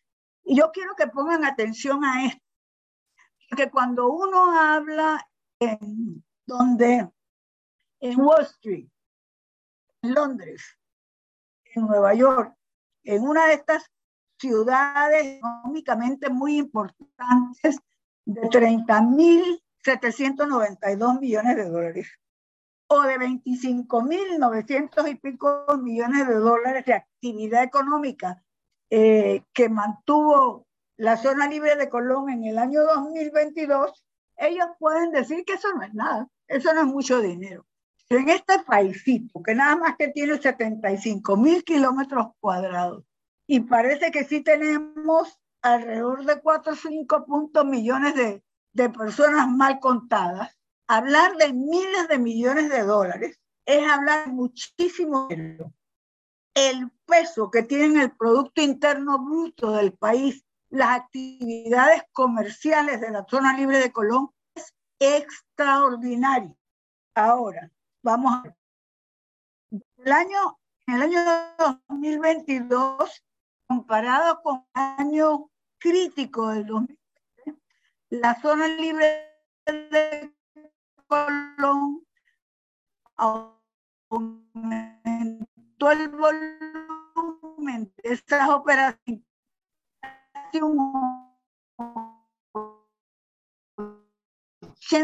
para ver si un 80 ya superó, ¿no? De manera que de una u otra forma, al estar agregando actividades adicionales, la zona libre de Colón tenido lo que llamamos los economistas rebote, es decir, bajó muchísimo pero rápidamente eh, eh, eh, se eleva la actividad económica durante los últimos años siendo inclusive, teniendo como resultado que en el 2022 es mayor que en el 2019, perdón, en el, como en el 2019 cuando no había pandemia. Empleos generados. Estamos hablando de empleos permanentes, temporales y de transporte. En el 2012 había 37 mil empleos. En el 2020 baja a 16.700 empleos. En el 2022, 18.000 empleos. Del 19 al 20 de crecimiento de empleomanía, el, lo, lo generado es un crecimiento del 51%.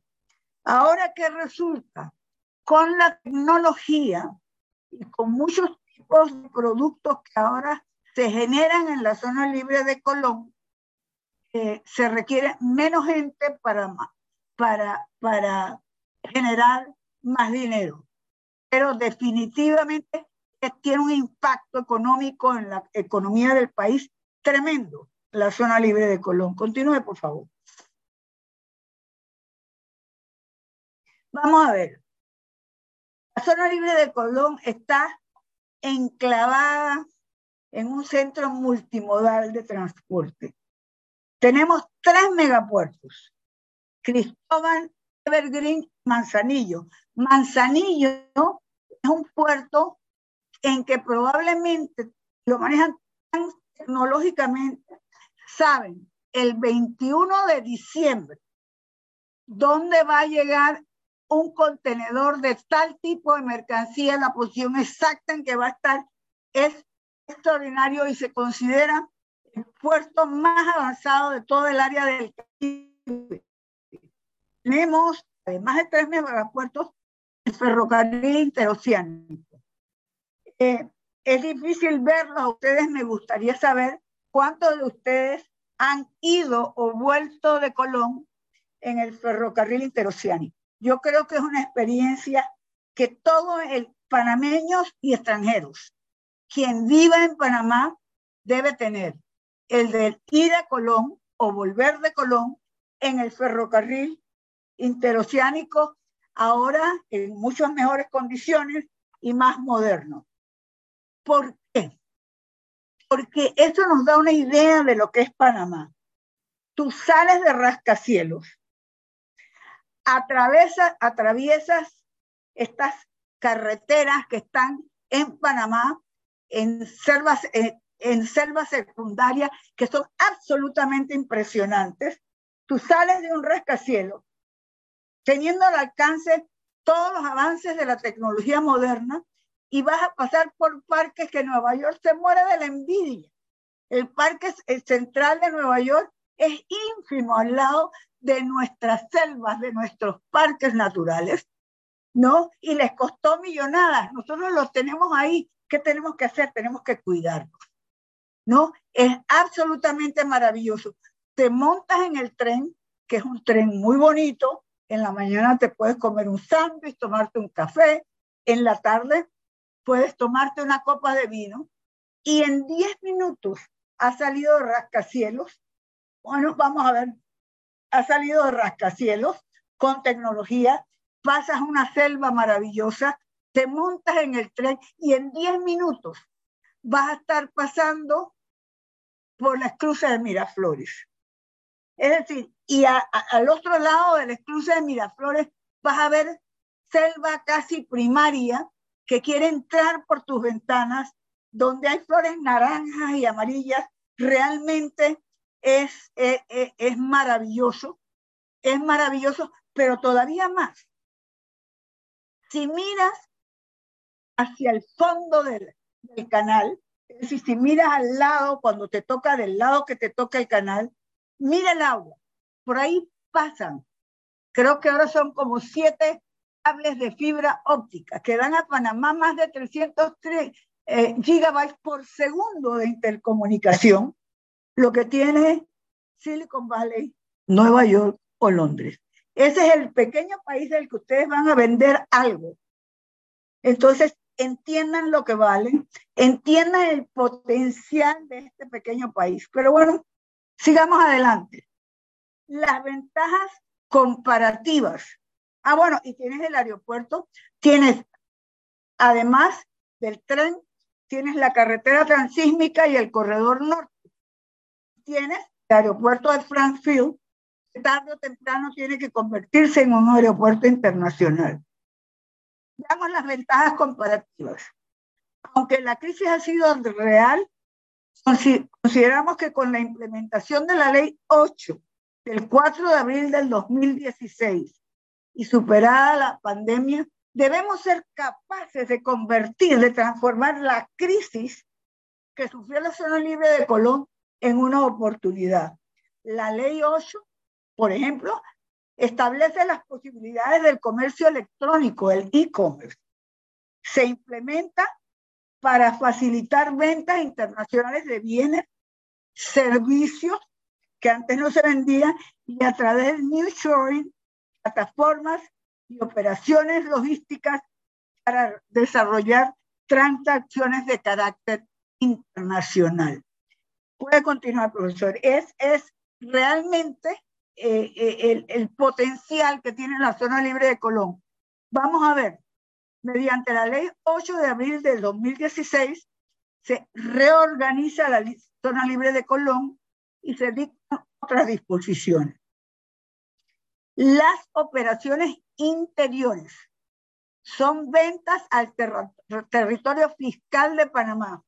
Se pagan los impuestos como quien importa de otro país.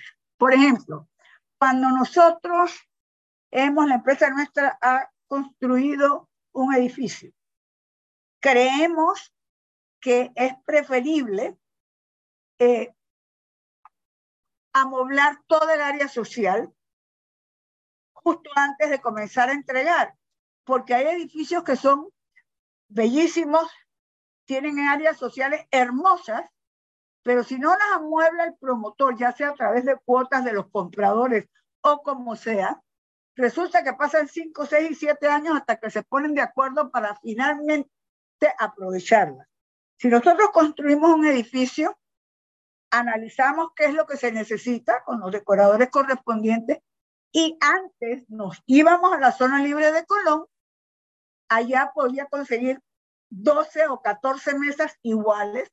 Aquí tenía que ir a un extremo de la ciudad a ver si lo conseguía dos en un lugar, tres en otro lugar o no había suficientes. Entonces, comprábamos los muebles para todo el área social en la zona libre de Colón. Esa es una operación interior. Entonces, ¿qué hacemos? Tenemos, eso tiene que pasar al departamento correspondiente, tenemos que pagar los impuestos para importar desde la zona libre de Colón esa mercancía a la provincia de Panamá o a cualquier lugar de la República de Panamá que esté fuera de la zona libre de Colón. Las operaciones exteriores o de exportación son las ventas a personas naturales o jurídicas fuera de Panamá o dentro del área de libre comercio internacional, otras zonas francas, aeropuertos y otras. Es decir, cuando se vende en la zona libre de Colón, que son casi todas las ventas que se hacen en la zona libre de Colón, se venden a personas naturales o jurídicas de otro país es decir, fuera de Panamá o dentro de áreas de libre comercio internacional, de las cuales voy a hablar después, como el último tema, ¿no? Entonces, o a otras zonas francas o a los aeropuertos, esos no pagan impuestos eh, eh, de, exportación. Esas pagarán impuestos de importación en sus países. Aquí el único impuesto que se le aplica a esa mercancía es el ITBMS. La ventanilla única para centralización y agilización de los trámites ha sido creada con la ley 8 del 4 de abril de 2016. Pero cada vez que me toca dar esta clase, investigo en la zona libre de Colón y ya habiendo transcurrido siete años, aún no han destinado espacio para su implementación. Cuando, llegaremos a, cuando lleguemos a conversar sobre Panamá Pacífico, entenderán la importancia de una ventanilla única para trámites. Es tener en Panamá una de las cosas que nos hace perder montones de inversionistas es la complicadísima mitología que hay que hacer en Panamá para establecer un negocio. Eh, mandan de un extremo de la ciudad donde tienes que hacer X, X, eh, eh, X solicitud al otro extremo de la, de la, ciudad. Cuando llegas al otro extremo te dicen no, pero le falta el papel que no le dijeron allá. Es decir, es complicadísima la tramitología en Panamá. Cuando se tiene una ventanilla única, se tienen el, el Ministerio de Trabajo, la Caja de Seguro Social, Migración, eh, eh, eh, es decir, se tienen todos en un solo ambiente en que de una a, la, a otro el inversionista puede ir haciendo todos los trámites necesarios para funcionar. En la zona libre de Colón, habiendo pasado siete años, todavía no han dicho, están organizándola, pero todavía no se ha señalado qué lugar va a estar la supuesta ventanilla única de trámites. Eso es una lástima. Los impuestos y tasas y gravámenes que paga, que paga puede pasar, solo se paga el ITBMS.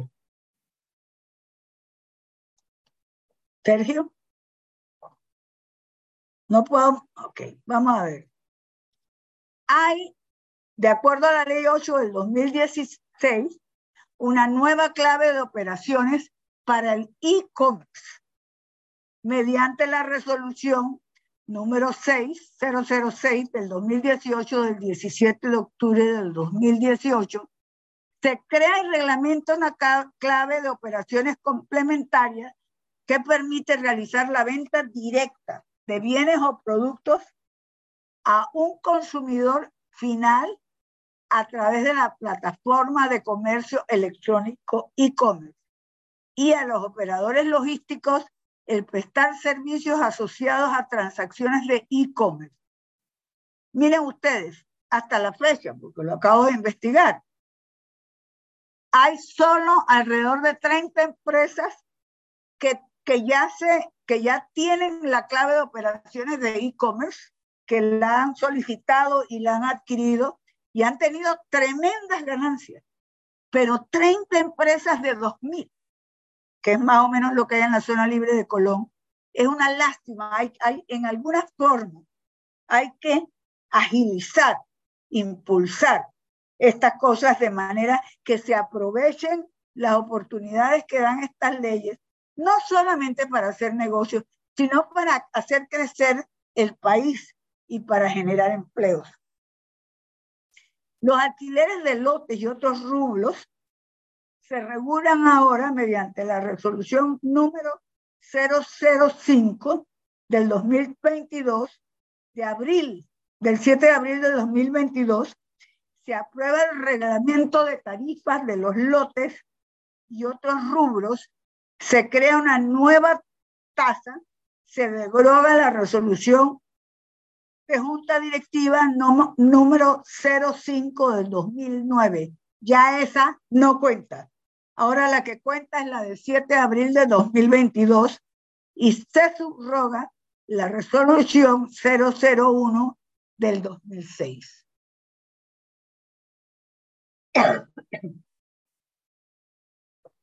Panamá realiza un gran esfuerzo mediante legislación, legislaciones en procura de prevenir o minimizar el riesgo de ser utilizada para el blanqueo de capitales, el financiamiento del terrorismo y el financiamiento de la proliferación de armas de destrucción masiva y otros delitos.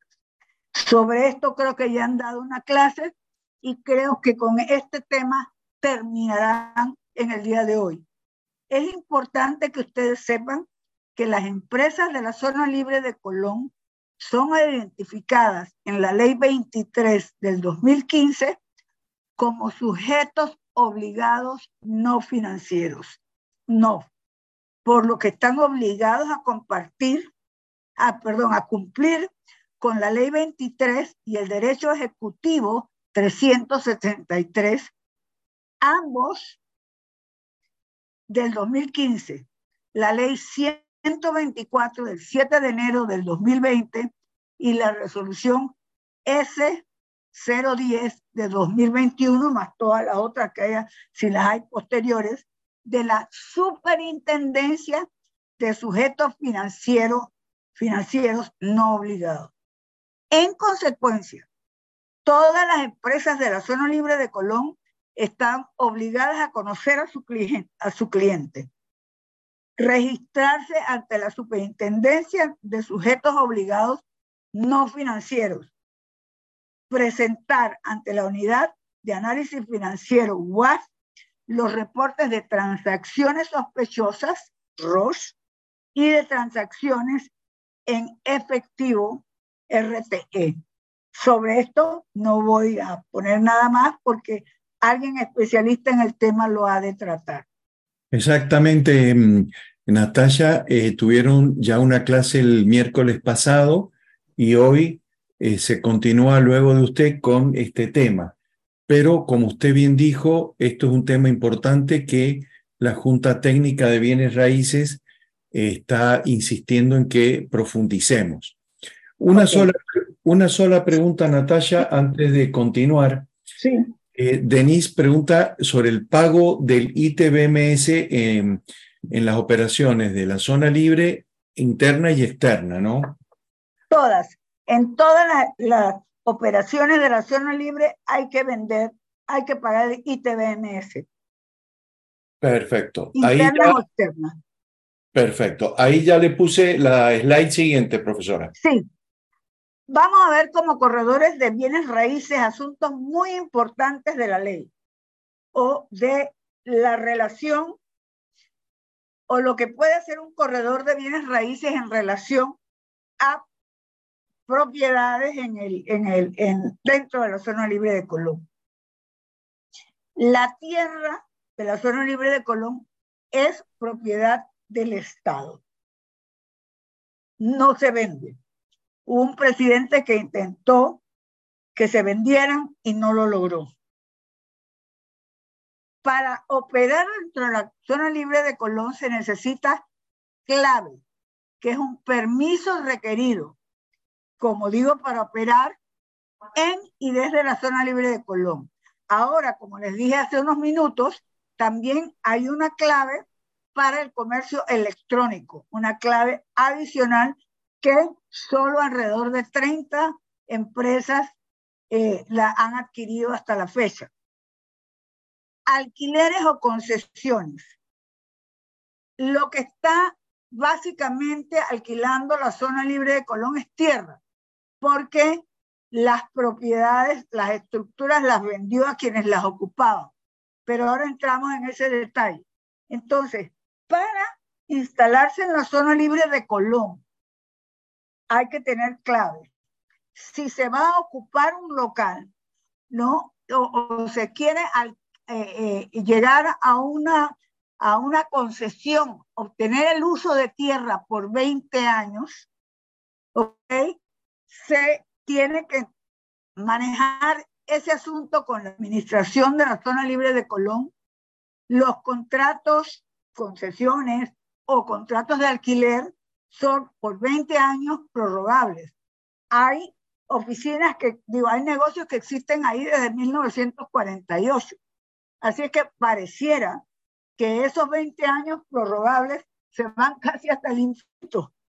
Pero vamos a ver, las mejoras, lo que se construye sobre esa tierra es propiedad del Estado, las mejoras son propiedad privada de quien la construye y tienen que inscribirse en el registro público en una figura que se llama título constitutivo de dominios.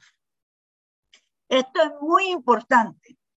Si María construye una casa sobre la tierra que es de Pedro, esa edificación es de Pedro, porque Pedro es el propietario, propietario de la tierra donde fue construida. En la zona libre de Colón, la tierra es del Estado, es alquilada a negocios que tienen clave y lo que se construye sobre esa tierra es propiedad privada de quien lo construyó. Y se tiene que inscribir en el, en, el registro público como título constitutivo de dominio. Esto es muy diferente. Eh, es, no es, no conozco de muchos países o de países en que esto sea factible y es muy importante. ¿Por qué?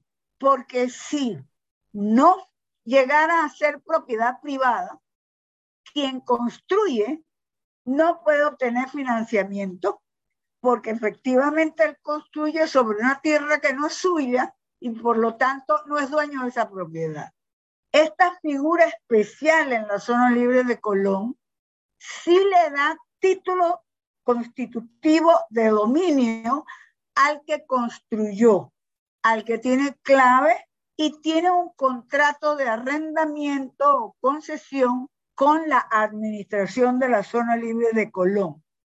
Eso significa que, por ejemplo, hay lugares bellísimos como Interplaza, que si tienes lo, ellos construyeron un edificio enorme con un montón de locales comerciales, tanto de planta baja como de segunda y, y, y hasta creo que hasta tercera o cuarta, cuarto nivel. Entonces, eso lo elevaron al régimen de propiedad horizontal, se quedaron con una parte que inicialmente lo construyeron y han ido vendiendo espacios. Lo pueden hacer porque tienen título constitutivo de dominio y también pueden alquilarlos. Y lo han elevado mucho a propiedad horizontal, eso lo vemos ahora después. El papel del corredor de bienes raíces. El corredor de bienes raíces puede gestionar venta o alquileres de las mejoras que tienen título constitutivo de dominio a favor de terceros, cuando están autorizados para ello por los propietarios de esas mejoras y por ello puede cobrar comisiones. El corredor de bienes raíces no participa o no recibe comisiones en trámites entre la administración de la zona libre de Colón y quien tiene clave y va a operar desde la zona libre de Colón. Pero sí puede gestionar el alquiler o la venta de las propiedades sobre las cuales existe un título constitutivo de dominio y de esa manera puede ganar comisiones. Por favor, próxima. Las que acuerden, ¿no? Tengamos esto bien más claro. Los, el alquiler o venta y mejora en la zona libre de Colombia. Las tierras son propiedad de la nación. Por lo tanto, no se venden. El alquiler entre la administración y la zona libre es entre la administración la zona libre de Colón y el concesionario. Los cánones de arrendamiento de esas tierras son fijados por la administración de la zona libre de Colón. Ahora vamos a ver, eso es con relación a las cosas. Vamos a ver qué pasa con las mejoras. Las mejoras que son los locales, las galeras, los showrooms, los depósitos, oficinas. El corredor de bienes raíces puede gestionar la venta y el alquiler porque son propiedad privada y los corredores de, de bienes raíces se ponen de acuerdo con los propietarios que tienen título constitutivo de dominio en cuanto a si venden y se alquilan y cuál va a ser su comisión. recomiendo que lo hagan siempre por escrito, eh, aunque es bien difícil a veces lograr que ellos lo acepten. Las comisiones a cobrar son las, el corredor de bienes raíces son las que pactan las partes, es decir, el corredor y el propietario. Los precios de venta y o, y o alquiler de mejoras es libre oferta y demanda. Los precios los determina el mercado. En, mil, en, el, en el 2012, el que tenía un local disponible en la zona libre de Colón pedía lo que le daba la gana porque había muy pocos locales disponibles, pero una gran actividad comercial. Recuerden que llegó a 30 mil 900 y pico millones de dólares, un, un canal de plata.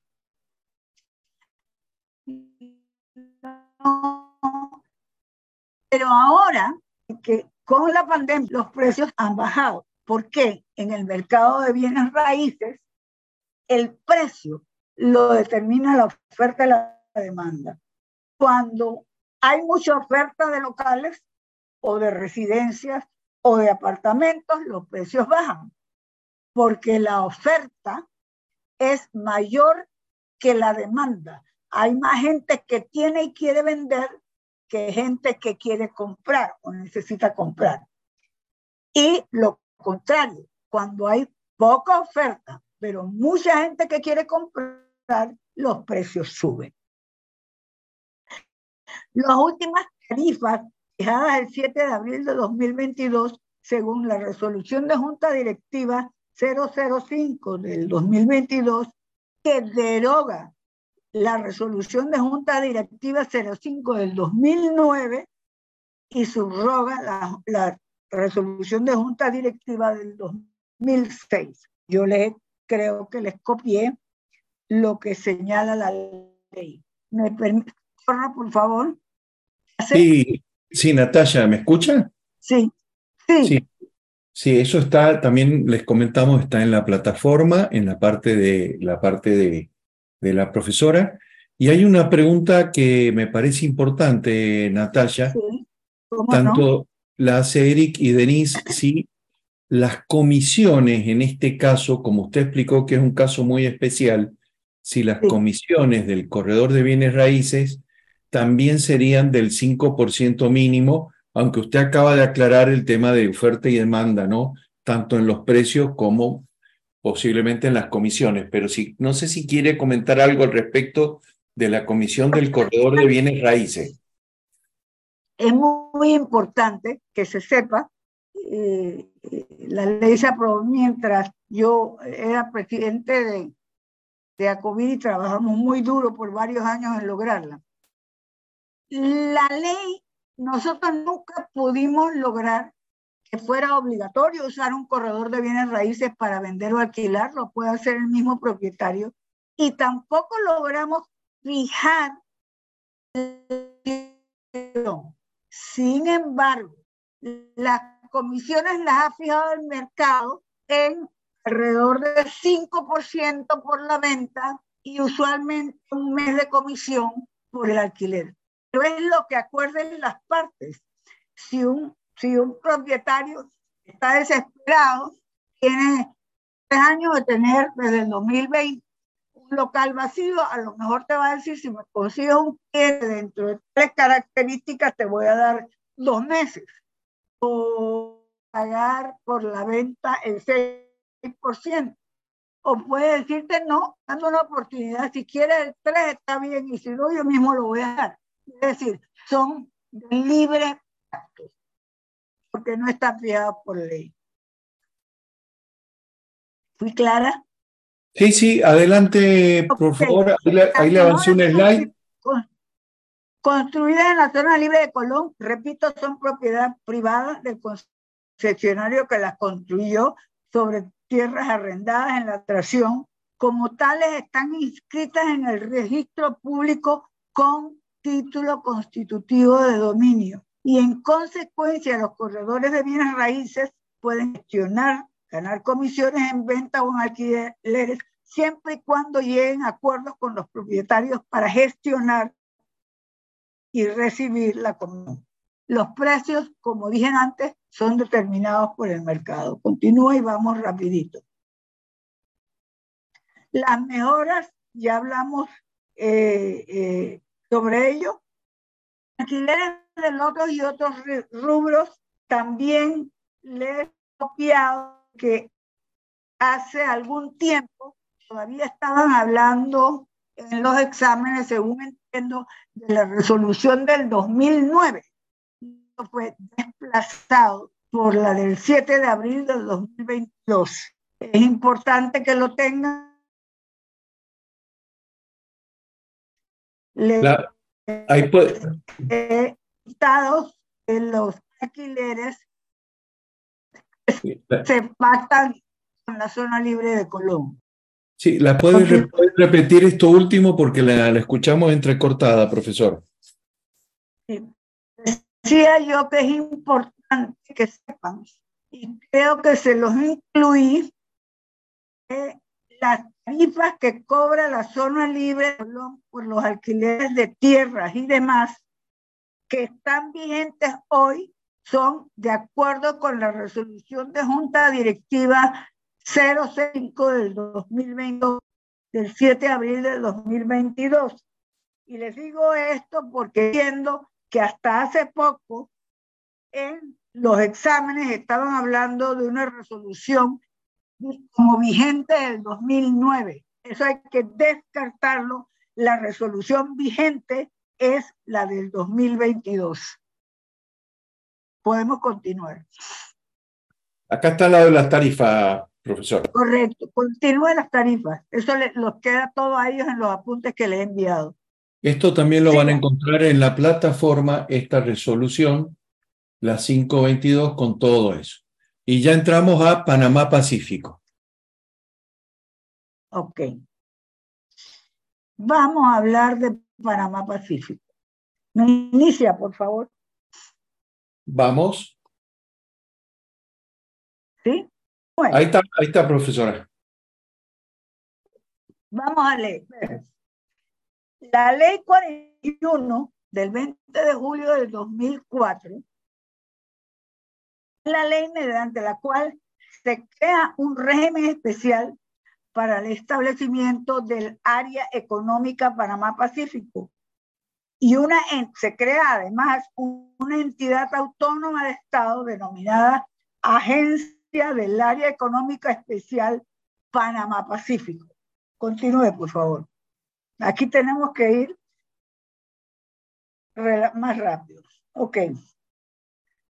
La ley 66 del 13 de diciembre del 2018 modifica y adiciona artículos a la ley 41 del 2004.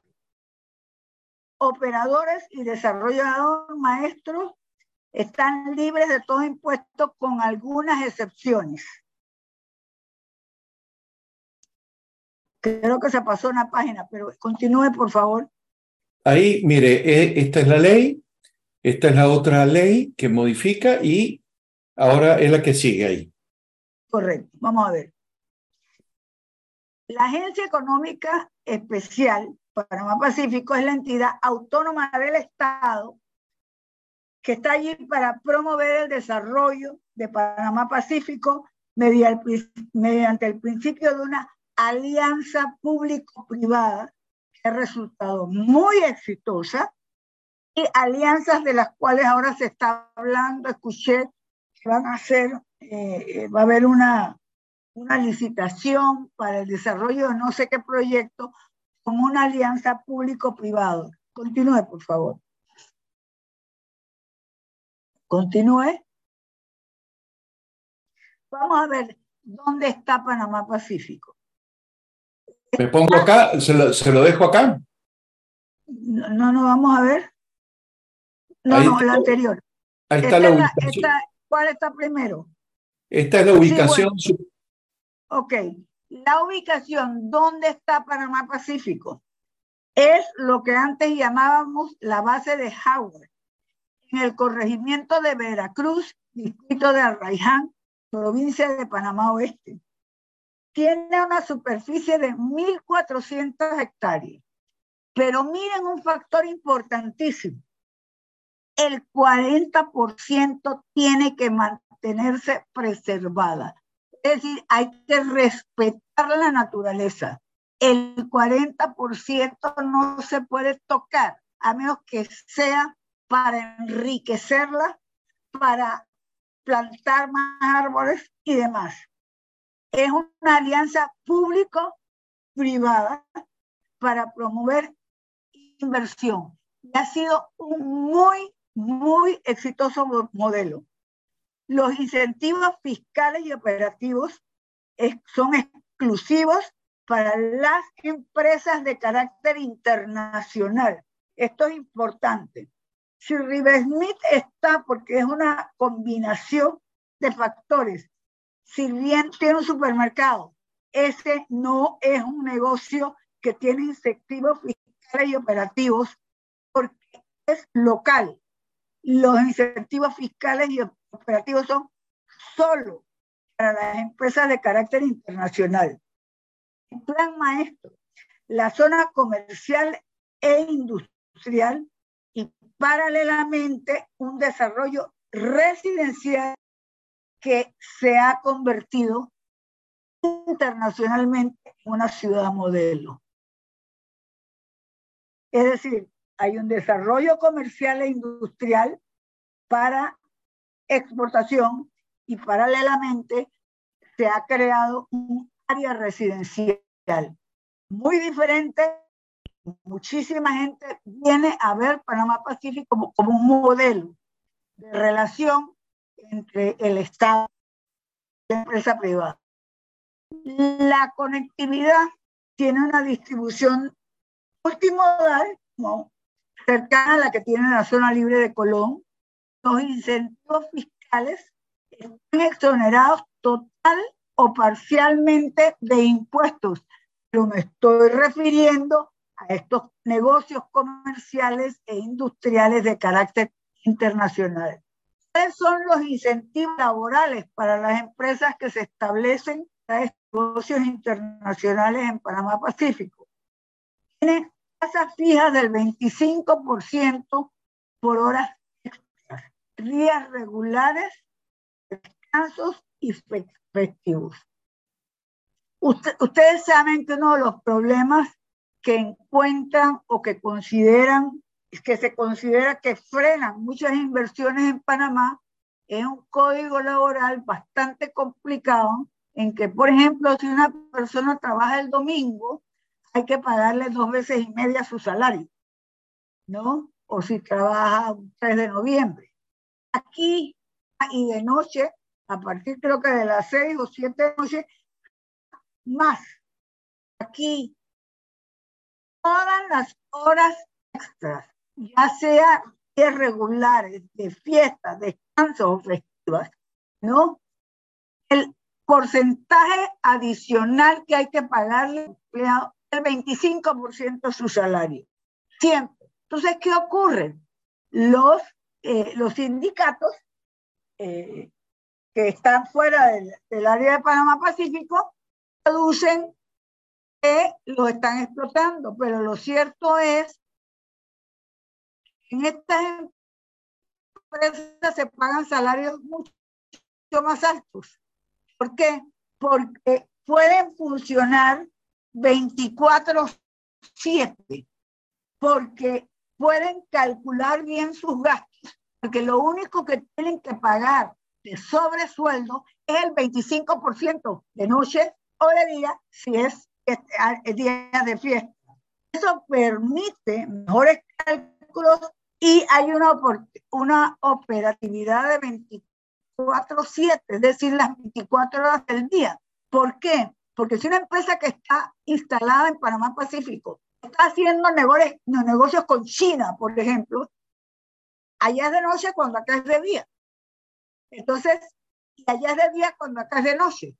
De manera que vas a cerrar de noche cuando tienes quien te compra de día. Tienes que funcionar 24/7. Se han hecho ajustes de esta naturaleza que permiten a los propietarios asegurarse de qué es lo que van a gastar dependiendo de los empleados que necesite. También la empleomanía está sujeta a la demanda. Si durante una época del año hay que producir para generarle mercancía a X lugar del mundo y se necesita el doble de empleados, pueden contratar el doble de empleados durante esos seis meses y nadie le obliga a que esos empleados estén los 24 meses. Ahora los empleados lo saben, pero están recibiendo un mejor salario y lo aceptan. Es decir, mucho más flexibilidad permite al inversionista manejar mejor su negocio. Permiten también un mayor porcentaje de, los extranjeros que permite el código de trabajo. Los trámites migratorios, trámites de inmigración son simplificados y visas especiales para inversionistas y trabajadores son extensibles a sus familiares. En un sistema integrado de trámites. Sí, eso es la ventanilla única. Yo, en representación del Consejo Nacional de la Empresa Privada, cuando era presidente del Consejo, me tocó ser eh, eh, miembro de la Junta Directiva de Panamá Pacífico, de la cual era su secretaria. Es maravilloso. En un solo salón inmenso, usted, el, el inversionista va a encontrar Mitradel, Oficina de Migración, Aduanas, Caja de Seguro Social, IDAN, ATT, MIBI, ANAM, MIDA, municipio de Arraiján. Es decir, en un solo salón inmenso hay uno o dos funcionarios de cada una de esas instituciones que tiene autorización y carácter que le permite actuar y tomar determinaciones. Entonces, lo que acá tomaría seis, siete, ocho, diez meses, ahí toma dos o tres días. Resolver los problemas de los contratos laborales, resolver los de migración, inscribir a los empleados en la caja del Seguro Social. Es decir, la ventanilla única es lo que yo pido a grito, y perdónenme, que se dé rápidamente en la zona libre de Colón, porque eso facilita lo que es el mayor problema de Panamá para conseguir inversionistas extranjeros, es la tramitología. Cuando tú simplificas todos esos mecanismos y los puedes hacer en lugares casi cerrados o muy cercanos el uno al otro, no te van a pasar a 15 empleados de cada departamento, de cada una de esas instituciones para lograr un papel. Los inversionistas se sienten mucho más atraídos y les resulta mucho más fácil hacer una inversión. Continuemos.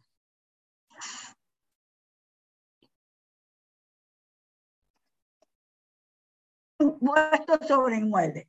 Panamá Pacífico, en el numeral 5 de la ley 66 del 13 de diciembre del 2018, sobre la cual creo que le estuvo hablando el profesor Lao, se determina el impuesto sobre inmuebles, sobre las mejoras comerciales e industriales y sobre el terreno y las mejoras de bienes raíces se compren dentro del área Panamá-Pacífico tienen exoneraciones del pago de impuestos sobre inmuebles contados a partir del primero de enero del 2019 así.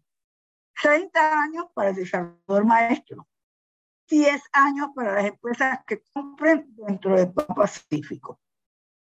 Continúe, por favor. Hola, ¿me escuchan? Sí, yo le escucho. Ahí está, ahí está la ah, otra. Ahora sí. Vamos a ver otras ventajas. Es decir, hay seguridad jurídica. Son respetadas las condiciones iniciales en que se hicieron esos contratos o eh, las condiciones en que se establece una, una institución en Panamá Pacífico. Si las leyes cambian posteriormente, son respetadas las condiciones de contratación inicial. Es decir, no hay sorpresas para el inversionista. Me quitaste, que me diste de más. No, hay seguridad jurídica. Es muy importante que conozcan que para las unidades residenciales y los negocios internos al detal se aplican las leyes generales de la República de Panamá. Es decir, una cosa son las industrias, los negocios que se establecen con carácter internacional dentro de un área específica de Panamá Pacífico y otra cosa es las residencias o los negocios cines, la farmacia, el supermercado, todos estos otros que tienen que hacer con el área residencial o servicios que se prestan a los residentes, tienen que pagar las mismos, los mismos impuestos. Por favor.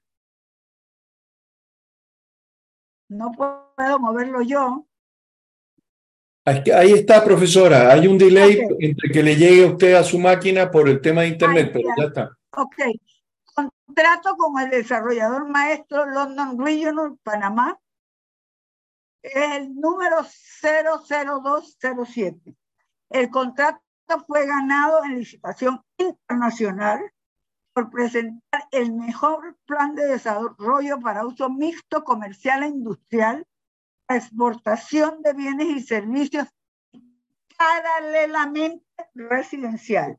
Contempla construcción, escúchenme, de un millón de metros cuadrados para uso comercial y 20 mil unidades residenciales. La duración del contrato es 40 años.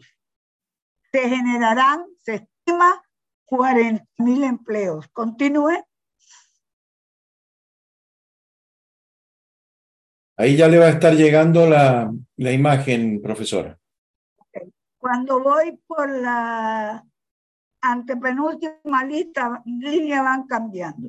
Avances en el desarrollo del plan maestro. Hasta diciembre de 2022 aproximadamente, para uso residencial,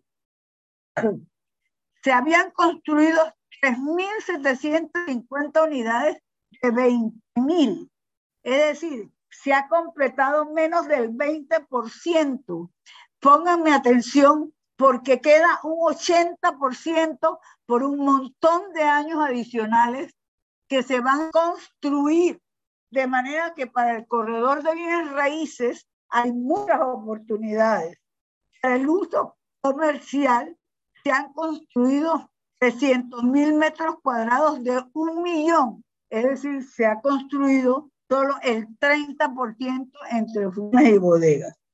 El desarrollador maestro de Panamá, London, de Panamá Pacífico, London Regional, está dictando periódicamente seminarios de entrenamiento y aceptando colaboración de empresas corredoras de bienes raíces y está pagando comisiones por venta van del 4 al 6%. Avanzamos. Vamos a ver desarrollos. Bueno, ya eso se los expliqué. Vamos a contactar las asesorías. Para asuntos residenciales y todo esto está, vaya por atrás, por favor. Bueno, no importa.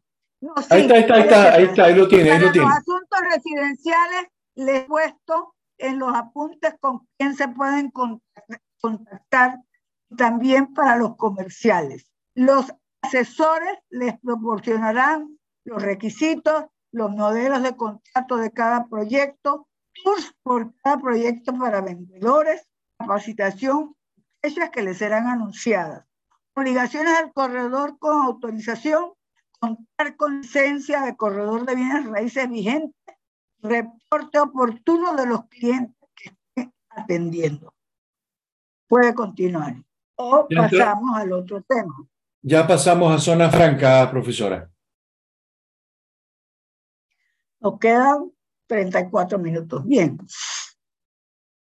Zonas francas. Perdonen que estoy un poco resfriada. Zonas francas. En Panamá se llaman zonas francas o son zonas francas las áreas geográficas delimitadas de libre empresa con actividades para la producción de bienes y servicios de alta tecnología, investigación científica, educación superior, servicios logísticos de salud y otros bajo una normativa especial en materia tributaria, aduanera y de comercio exterior. El área mínima que debe tener una zona franca son dos hectáreas, salvo que haya una aprobación de la Comisión Nacional de Zonas Francas. Corra. Profesor. Ahí avanzó. Ahí lo ve. 32 del 5 de abril del 2011 instituye un régimen especial, integral y simplificado para el establecimiento y operación de zonas francas y dicta otras disposiciones. ¿Cuál es el objetivo? Dar a las zonas francas condiciones óptimas de eficiencia operativa y ventajas comparativas para garantizar a las empresas altos niveles de competitividad en los mercados internacionales.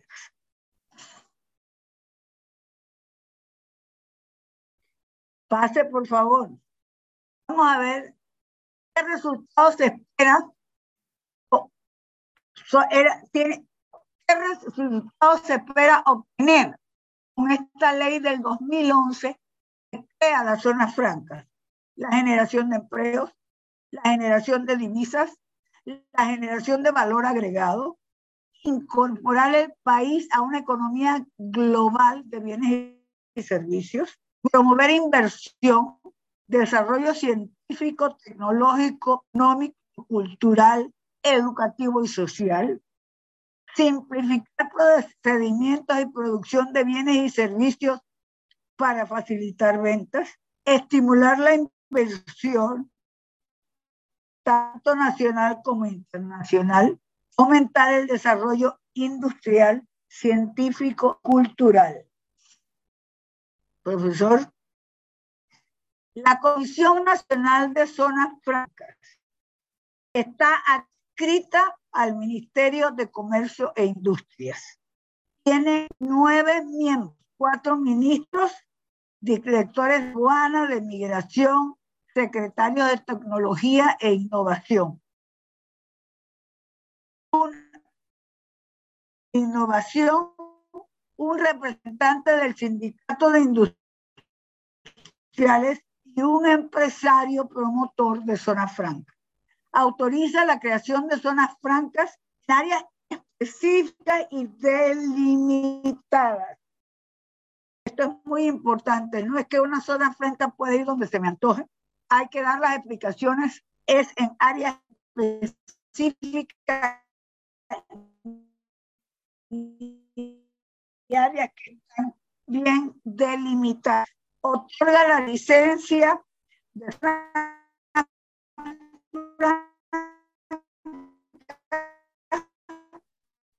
Profesora, ¿nos escucha? Profesora, ¿nos escucha? Promotores, operadores y yo les, ¿ustedes me escuchan? Sí, pero me escuchan? Sí, sí, pero se ha entrecortado muchísimo. Lo que pasa, eh, no sé si usted tiene el esta parte?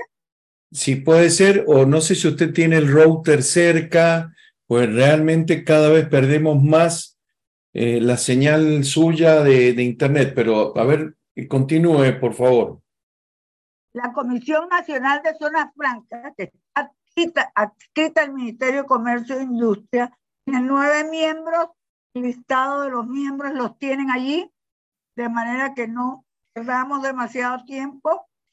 Eh, eh, hay siempre un representante del sindicato de, industriales y un empresario promotor de las zonas francas.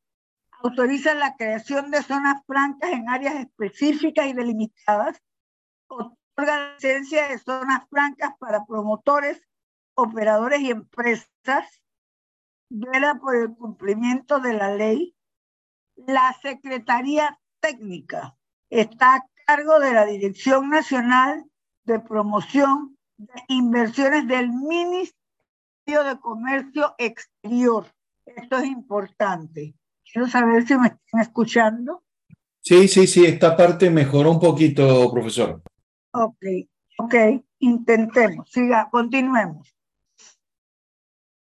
Los incentivos fiscales para los negocios que operan en las zonas francas son múltiples y amplios, amplios como estar exento del pago de impuestos directos e indirectos, contribuciones, tasas, derechos y gravámenes nacionales, como los siguientes. Operaciones, transacciones, trámites de bienes muebles e inmuebles, compra de equipo y materiales de construcción, materias primas, maquinarias, herramientas, accesorios, insumos y lo requerido para sus operaciones dentro de la zona franca. Licencia de operación. Impuesto de inmuebles podrá ir desde el 0% hasta el 2%, dependiendo de la zona franca, la ubicación y las leyes a ser aplicadas. Todas están sujetas al código de ITBMS. Eso es importante. Es un impuesto que no se le quita ni a la zona franca, ni a Panamá Pacífico, ni a la zona libre de Colombia. Tipo de zonas francas, lo van a encontrar en el artículo 12. Las privadas. Las inversiones son realizadas por sus dueños, personas naturales o jurídicas, nacionales o extranjeros, y su desarrollo y éxito es responsabilidad de sus propietarios. Estatales son las que tienen, las inversiones son realizadas por el Estado, pueden estar a cargo de entidad del Estado o empresa operadora privada a la que se confiere contrato de administración. Mixtas son aquellas cuyas inversiones son compartidas por el Estado e inversionistas, administradas por el Estado, pero también pueden ser administradas por una empresa privada. Continuemos. Operador es la persona natural o jurídica nacional extranjera responsable de la administración, operación y supervisión del funcionamiento integral de la zona franca. El promotor es la persona natural o jurídica, privada o pública, observen, nacional o extranjera, concibe y transforma el proyecto en factible, es decir, en posible, que invierte y contacta inversionistas, que compra o arrienda los terrenos, que negocia, organiza, investiga en mercados internacionales y demás. ¿Qué tipo de desarrollo están permitidos en la zona franca?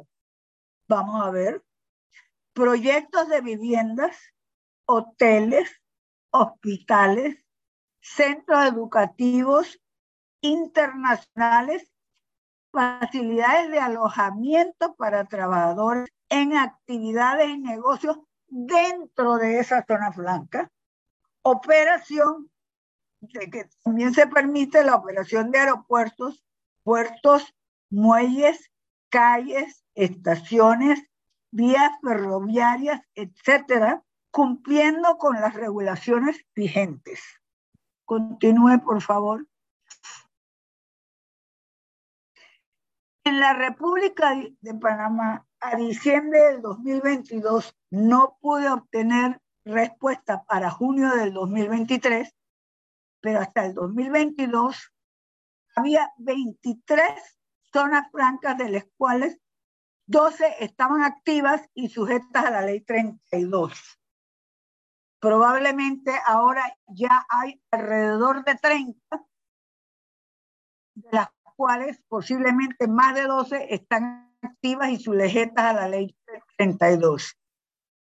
Sobre la ventanilla única, miren que también está funcionando. Este es el artículo 69. Está funcionando y bien en el Viceministerio de Comercio Exterior, BICOMEX. La atención a las necesidades de los operadores, los promotores y las empresas. ¿Dónde está ubicada esa ventanilla única? En la planta baja del edificio Plaza Edison. ¿Saben todos cuál es el Plaza Edison? Ese que está en la tumba muertos, en donde operan un montón de instituciones públicas. La organización, bajo la Dirección General de Zonas Francas en el Ministerio de Comercio e Industria, es la que ampara el MISI.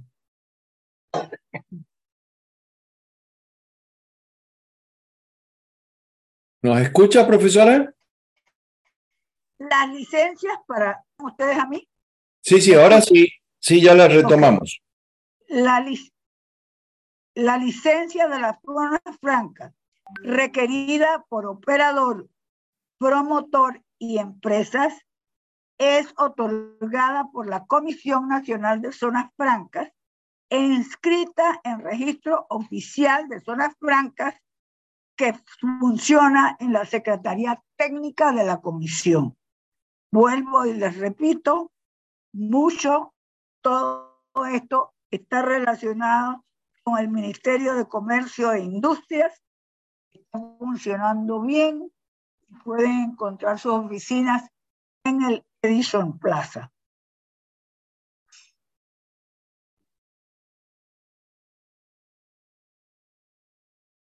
Actividades en o de la zona franca. Vamos a ver, a yo he subrayado todo lo que considero que tiene que, puede enlazarse con la actividad inmobiliaria. Actividades son urbanizar, construir para uso propio o para la venta, el arrendamiento a terceras personas que se instalen dentro de la zona, de la zona franca. Vender o arrendar lotes de terrenos a personas naturales o jurídicas, nacionales o extranjeras. Construir y desarrollar centros de capacitación, entrenamiento médico y de diversas naturalezas que sean requeridas para quienes desarrollen actividades amparadas por las leyes dentro de las zonas francas. Instalar y operar sistemas de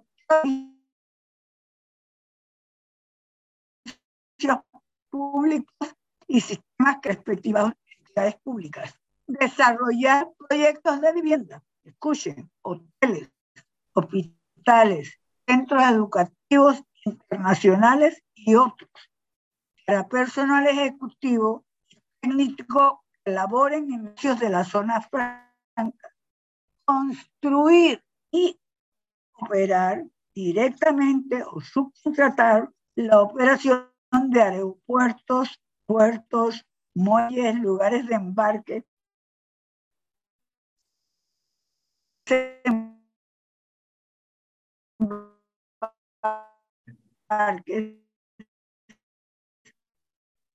Profesora, ¿no, ¿nos escucha? La, profesora, ¿nos escucha? Profesora, a ver si nos escucha. Hola. Sí, profesora, lamentablemente se hace casi imposible escucharla porque casi no tiene señal. Les hablo ¿Y si le abro por el teléfono? Sí, por favor, a ver, trate, trate de comunicarse por el teléfono, profesora, pues es imposible escucharla. Quedan tres, cuatro slides, pero por lo menos para que podamos terminar el tema. A ver si se puede conectar. Vamos a ver. Sí, sí, sí.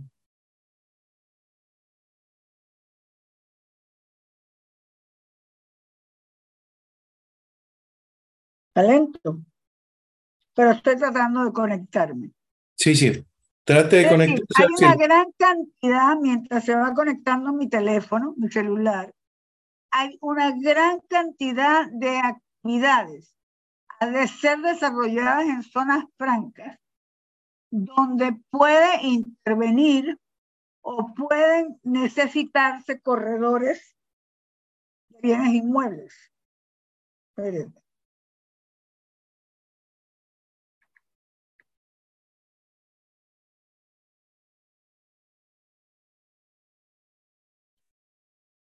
No sé si estoy entrando.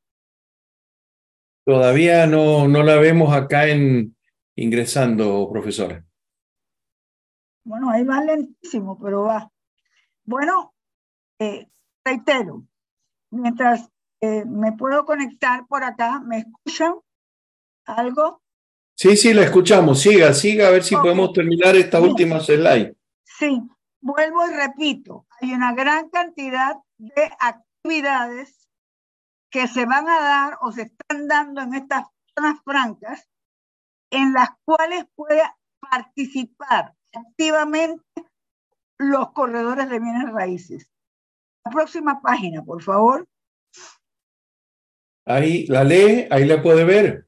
Sí, la leo, pero no sé qué pasa acá, que no parece conectarme. Bueno, en realidad. La última, la última slide, creo. Sí, la cantidad de actividades inmobiliarias que deben generarse con el desarrollo de las zonas francas en nuestro país pueden convertirse en oportunidades y nuevos motores para que corredores de bienes raíces incursionen en experiencias novedosas, especializándose en el alquiler y venta de espacios para el desarrollo de actividades comerciales, industriales, educativas, logísticas y tecnológicas de óptima eficiencia. Para terminar, yo les invito a soñar y también a trabajar, a aprender a investigar, a interesarse en nuevos campos o facetas que presenta el desarrollo inmobiliario contribuyen así a su superación personal y a, la, prosperidad de este maravilloso país, eh, no sé si me han escuchado, ojalá que sí. Sí, ahí la, ahí la hemos escuchado, profe. A ver. Y si tienen algunas preguntas, tenemos algo de tiempo. Bueno, bueno.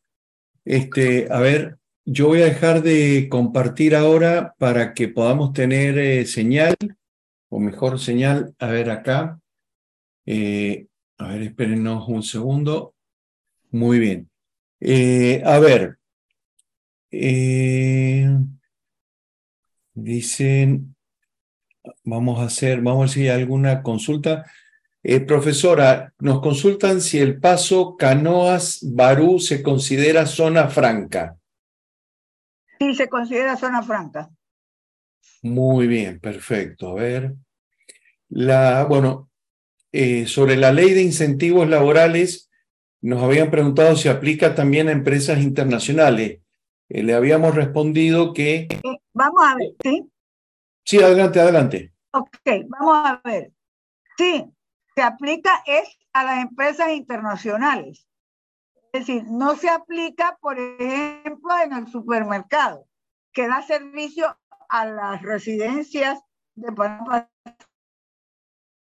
Se aplica a aquellos negocios que no están haciendo negocios como con Panamá, sino internacionales.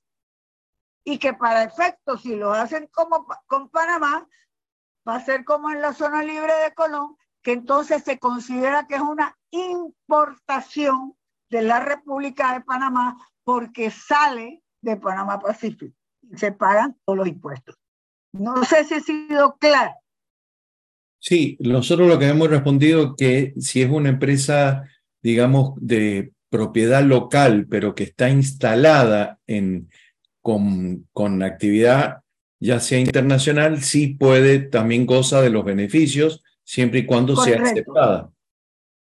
Sí, es que, es que los panameños, así como pueden tener sus negocios en la zona libre, pueden también tener negocios establecidos en Panamá Pacífico. O sea, panameños extranjeros, lo importante es que es, venden para el exterior, tienen carácter internacional las transacciones que realizan. Perfecto. No sé, Eduardo o Isla, si ustedes tienen alguna otra pregunta que haya quedado pendiente de este tema de zona franca o anterior. Bueno, la verdad es que hemos visto bastante de estos temas eh, con en otra clase, y con esta clase la profesora Natacha, esto, lo importante es que todo este material queda en la, en la plataforma y también lo van a poder ver en el simulador.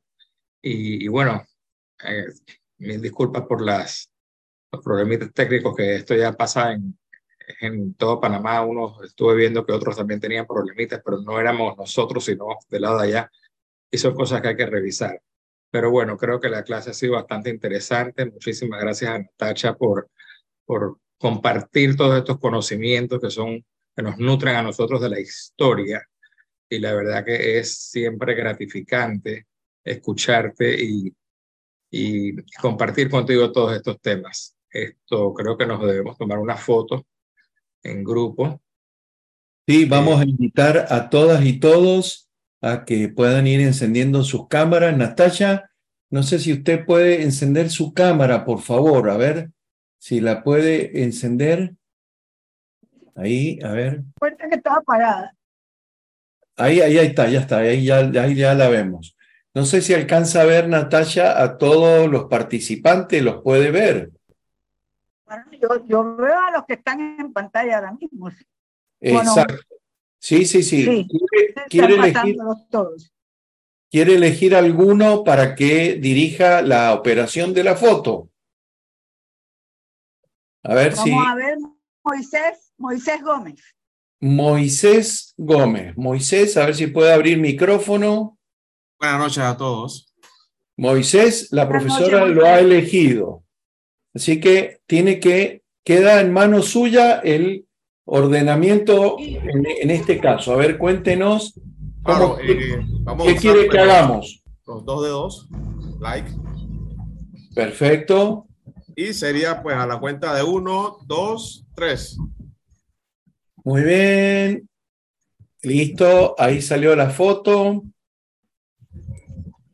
Perfecto, lo estamos colocando en el, este, en el chat de, eh, de WhatsApp. Eh, si hay alguien que quiera hacer una pregunta a la profesora, por favor, si nos levanta la mano, puede ser que levanten la mano para poder este, eh, hacer alguna consulta. Si quieren hacer alguna consulta directamente a la profesora. A ver. Ahí le pedimos a Xavier si puede silenciar el micrófono que le ha quedado abierto. A ver. Xavier Batista. Bien. No sé, eh, profesora, ¿se encuentra en línea? ¿Nos escucha? Estoy, estoy en línea. No sé si nos quedan algunos minutitos antes del break, pero si quiere alguna recomendación para el tema del examen, no sé si nos quisiera, este, quisiera dar algún tipo de, de, de consejo. Sí, eh, primero felicitarlo por eh, tomar este tipo de curso que es muy intenso, eh, muy denso, porque en bienes raíces la verdad es que las preguntas son muchísimas y gran parte del aprendizaje se, se da en la práctica. ¿no? El tener que aplicar los conocimientos y es importante lo que están haciendo, estudiando, pero además es importante y les, les hablo como una persona, yo soy licenciada en economía y en química, lo que he hecho prácticamente toda mi vida es bienes raíces.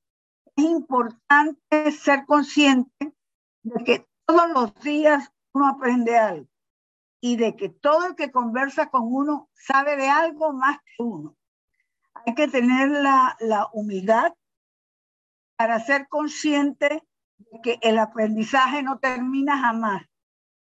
Por otro lado, COVID no solamente quiere formar buenos corredores de bienes raíces, es decir, con muchos conocimientos de la materia, sino que tengan un sentido ético compartido, eh, porque este es un país maravilloso en que se tiene alcance a casi toda la tecnología que está disponible eh, con ciertas limitaciones por ser un país pequeño. Sin embargo, mantiene márgenes de pobreza, márgenes de ignorancia de todos. Debemos sentir la necesidad de trabajar con ética, con entusiasmo, con amor, con interés de servir para lograr esas grandes diferencias que vayan poco a poco disminuyendo. Muy bien, ahí tenemos una, una persona con una pregunta, profesora. Tenemos a Fátima que le quiere hacer una consulta. Sí, cómo no. Fátima, adelante. Gracias, buenas noches a todos. Profesora, eh, usted mencionó eh, hace un rato cuando hablamos de eh, zona libre las tarifas. Mencionó que en el libro definitivamente teníamos algo que estaba desactualizado con relación a todas En el libro no. Bueno, la tenemos en el libro también desactualizado, de hecho porque está eh, la del 2009 y usted dice que hay una actualizada del 2022. Está Fátima en la plataforma, en la plataforma está la, la, resolución que dio la profesora y lo tienen en el material que acaba de poner la profesora. Utilicen esa. esa ese material es el actualizado. Gracias. Saludos, profesora. Gracias perdón, yo, yo quiero aclarar algo. No es ACOBIR la que está desactualizada. Me refería a que hace eh, relativamente poco tiempo la Junta Técnica de Bienes Raíces estaba haciendo preguntas en base a la resolución del 2009. Y hago énfasis en eso porque yo creo que no solamente es cuestión de pasar un examen, sino de tener los conocimientos actualizados. Eh, entiendo que está eh, eh, esa resolución del 2022 ya en, el material que ACOVID está entregando y de hecho yo lo incluyo dentro de mi material. Muy bien. Eh, profesora, eh, una pregunta que nos hace Eric Wagner. Dice que tiene un cliente que se dedica a equipar maquinarias para bodegas y depósitos. Si se establece en una zona franca y le vende a otros negocios dentro de la zona franca, eh, si tiene que cobrar el ITBMS. El ITBMS siempre se tiene que pagar. Lo que no tiene que cobrar es impuesto. Digo, lo que, lo, que, lo que no tiene que pagar la zona franca o a una o a otra zona franca son los demás impuestos. Pero si vendiera de esa zona franca a un lugar fuera de la zona franca en Panamá, tendría que pagar, además del ITBMS, los impuestos de exportación. Quiero reiterar esto porque es importante. Dentro de las zonas francas y todas estas zonas especiales en Panamá, siempre se paga el ITBMS en cualquier venta, ya sea dentro de la zona franca a otra zona franca o, de, o que se exporte de esa zona franca a la ciudad de Panamá. Ahora, de ir de la, de la zona franca a, a, otra parte de la República de Panamá que no sea una zona franca, tiene que pagar los impuestos de, de, de, import, de exportación, de importación, perdón, el comprador. No sé Muy si he sido clara. No duden en, en decirme eh, eh, si requieren una aclaración mayor o, Muy bien. o, o, o hablarle más claramente. Perfecto, sí. Siempre en las zonas francas de Panamá hay que pagar, no importa con quién se haga la venta, a quién se le haga la venta, fuera o dentro el ITBMS. Perfecto, muchas gracias, profesora. Bueno, invitamos a todos, uh, vamos a esperar, ya vamos a hacer un break hasta las, este, las 8 que ya llega la profesora María Lorena Cummings para el tema de sujetos eh, obligados no financieros. Así que bueno, eh, le, les habiliten por favor el micrófono para saludar a la profe. Gracias, Natalia, muchas gracias. Gracias a ustedes. Gracias. Buenas noches, profesora. Gracias. Buenas noches. Muchas gracias, profesora. Buenas noches. Gracias, Gracias. y perdón la falla Gracias. Buenas noches. Gracias.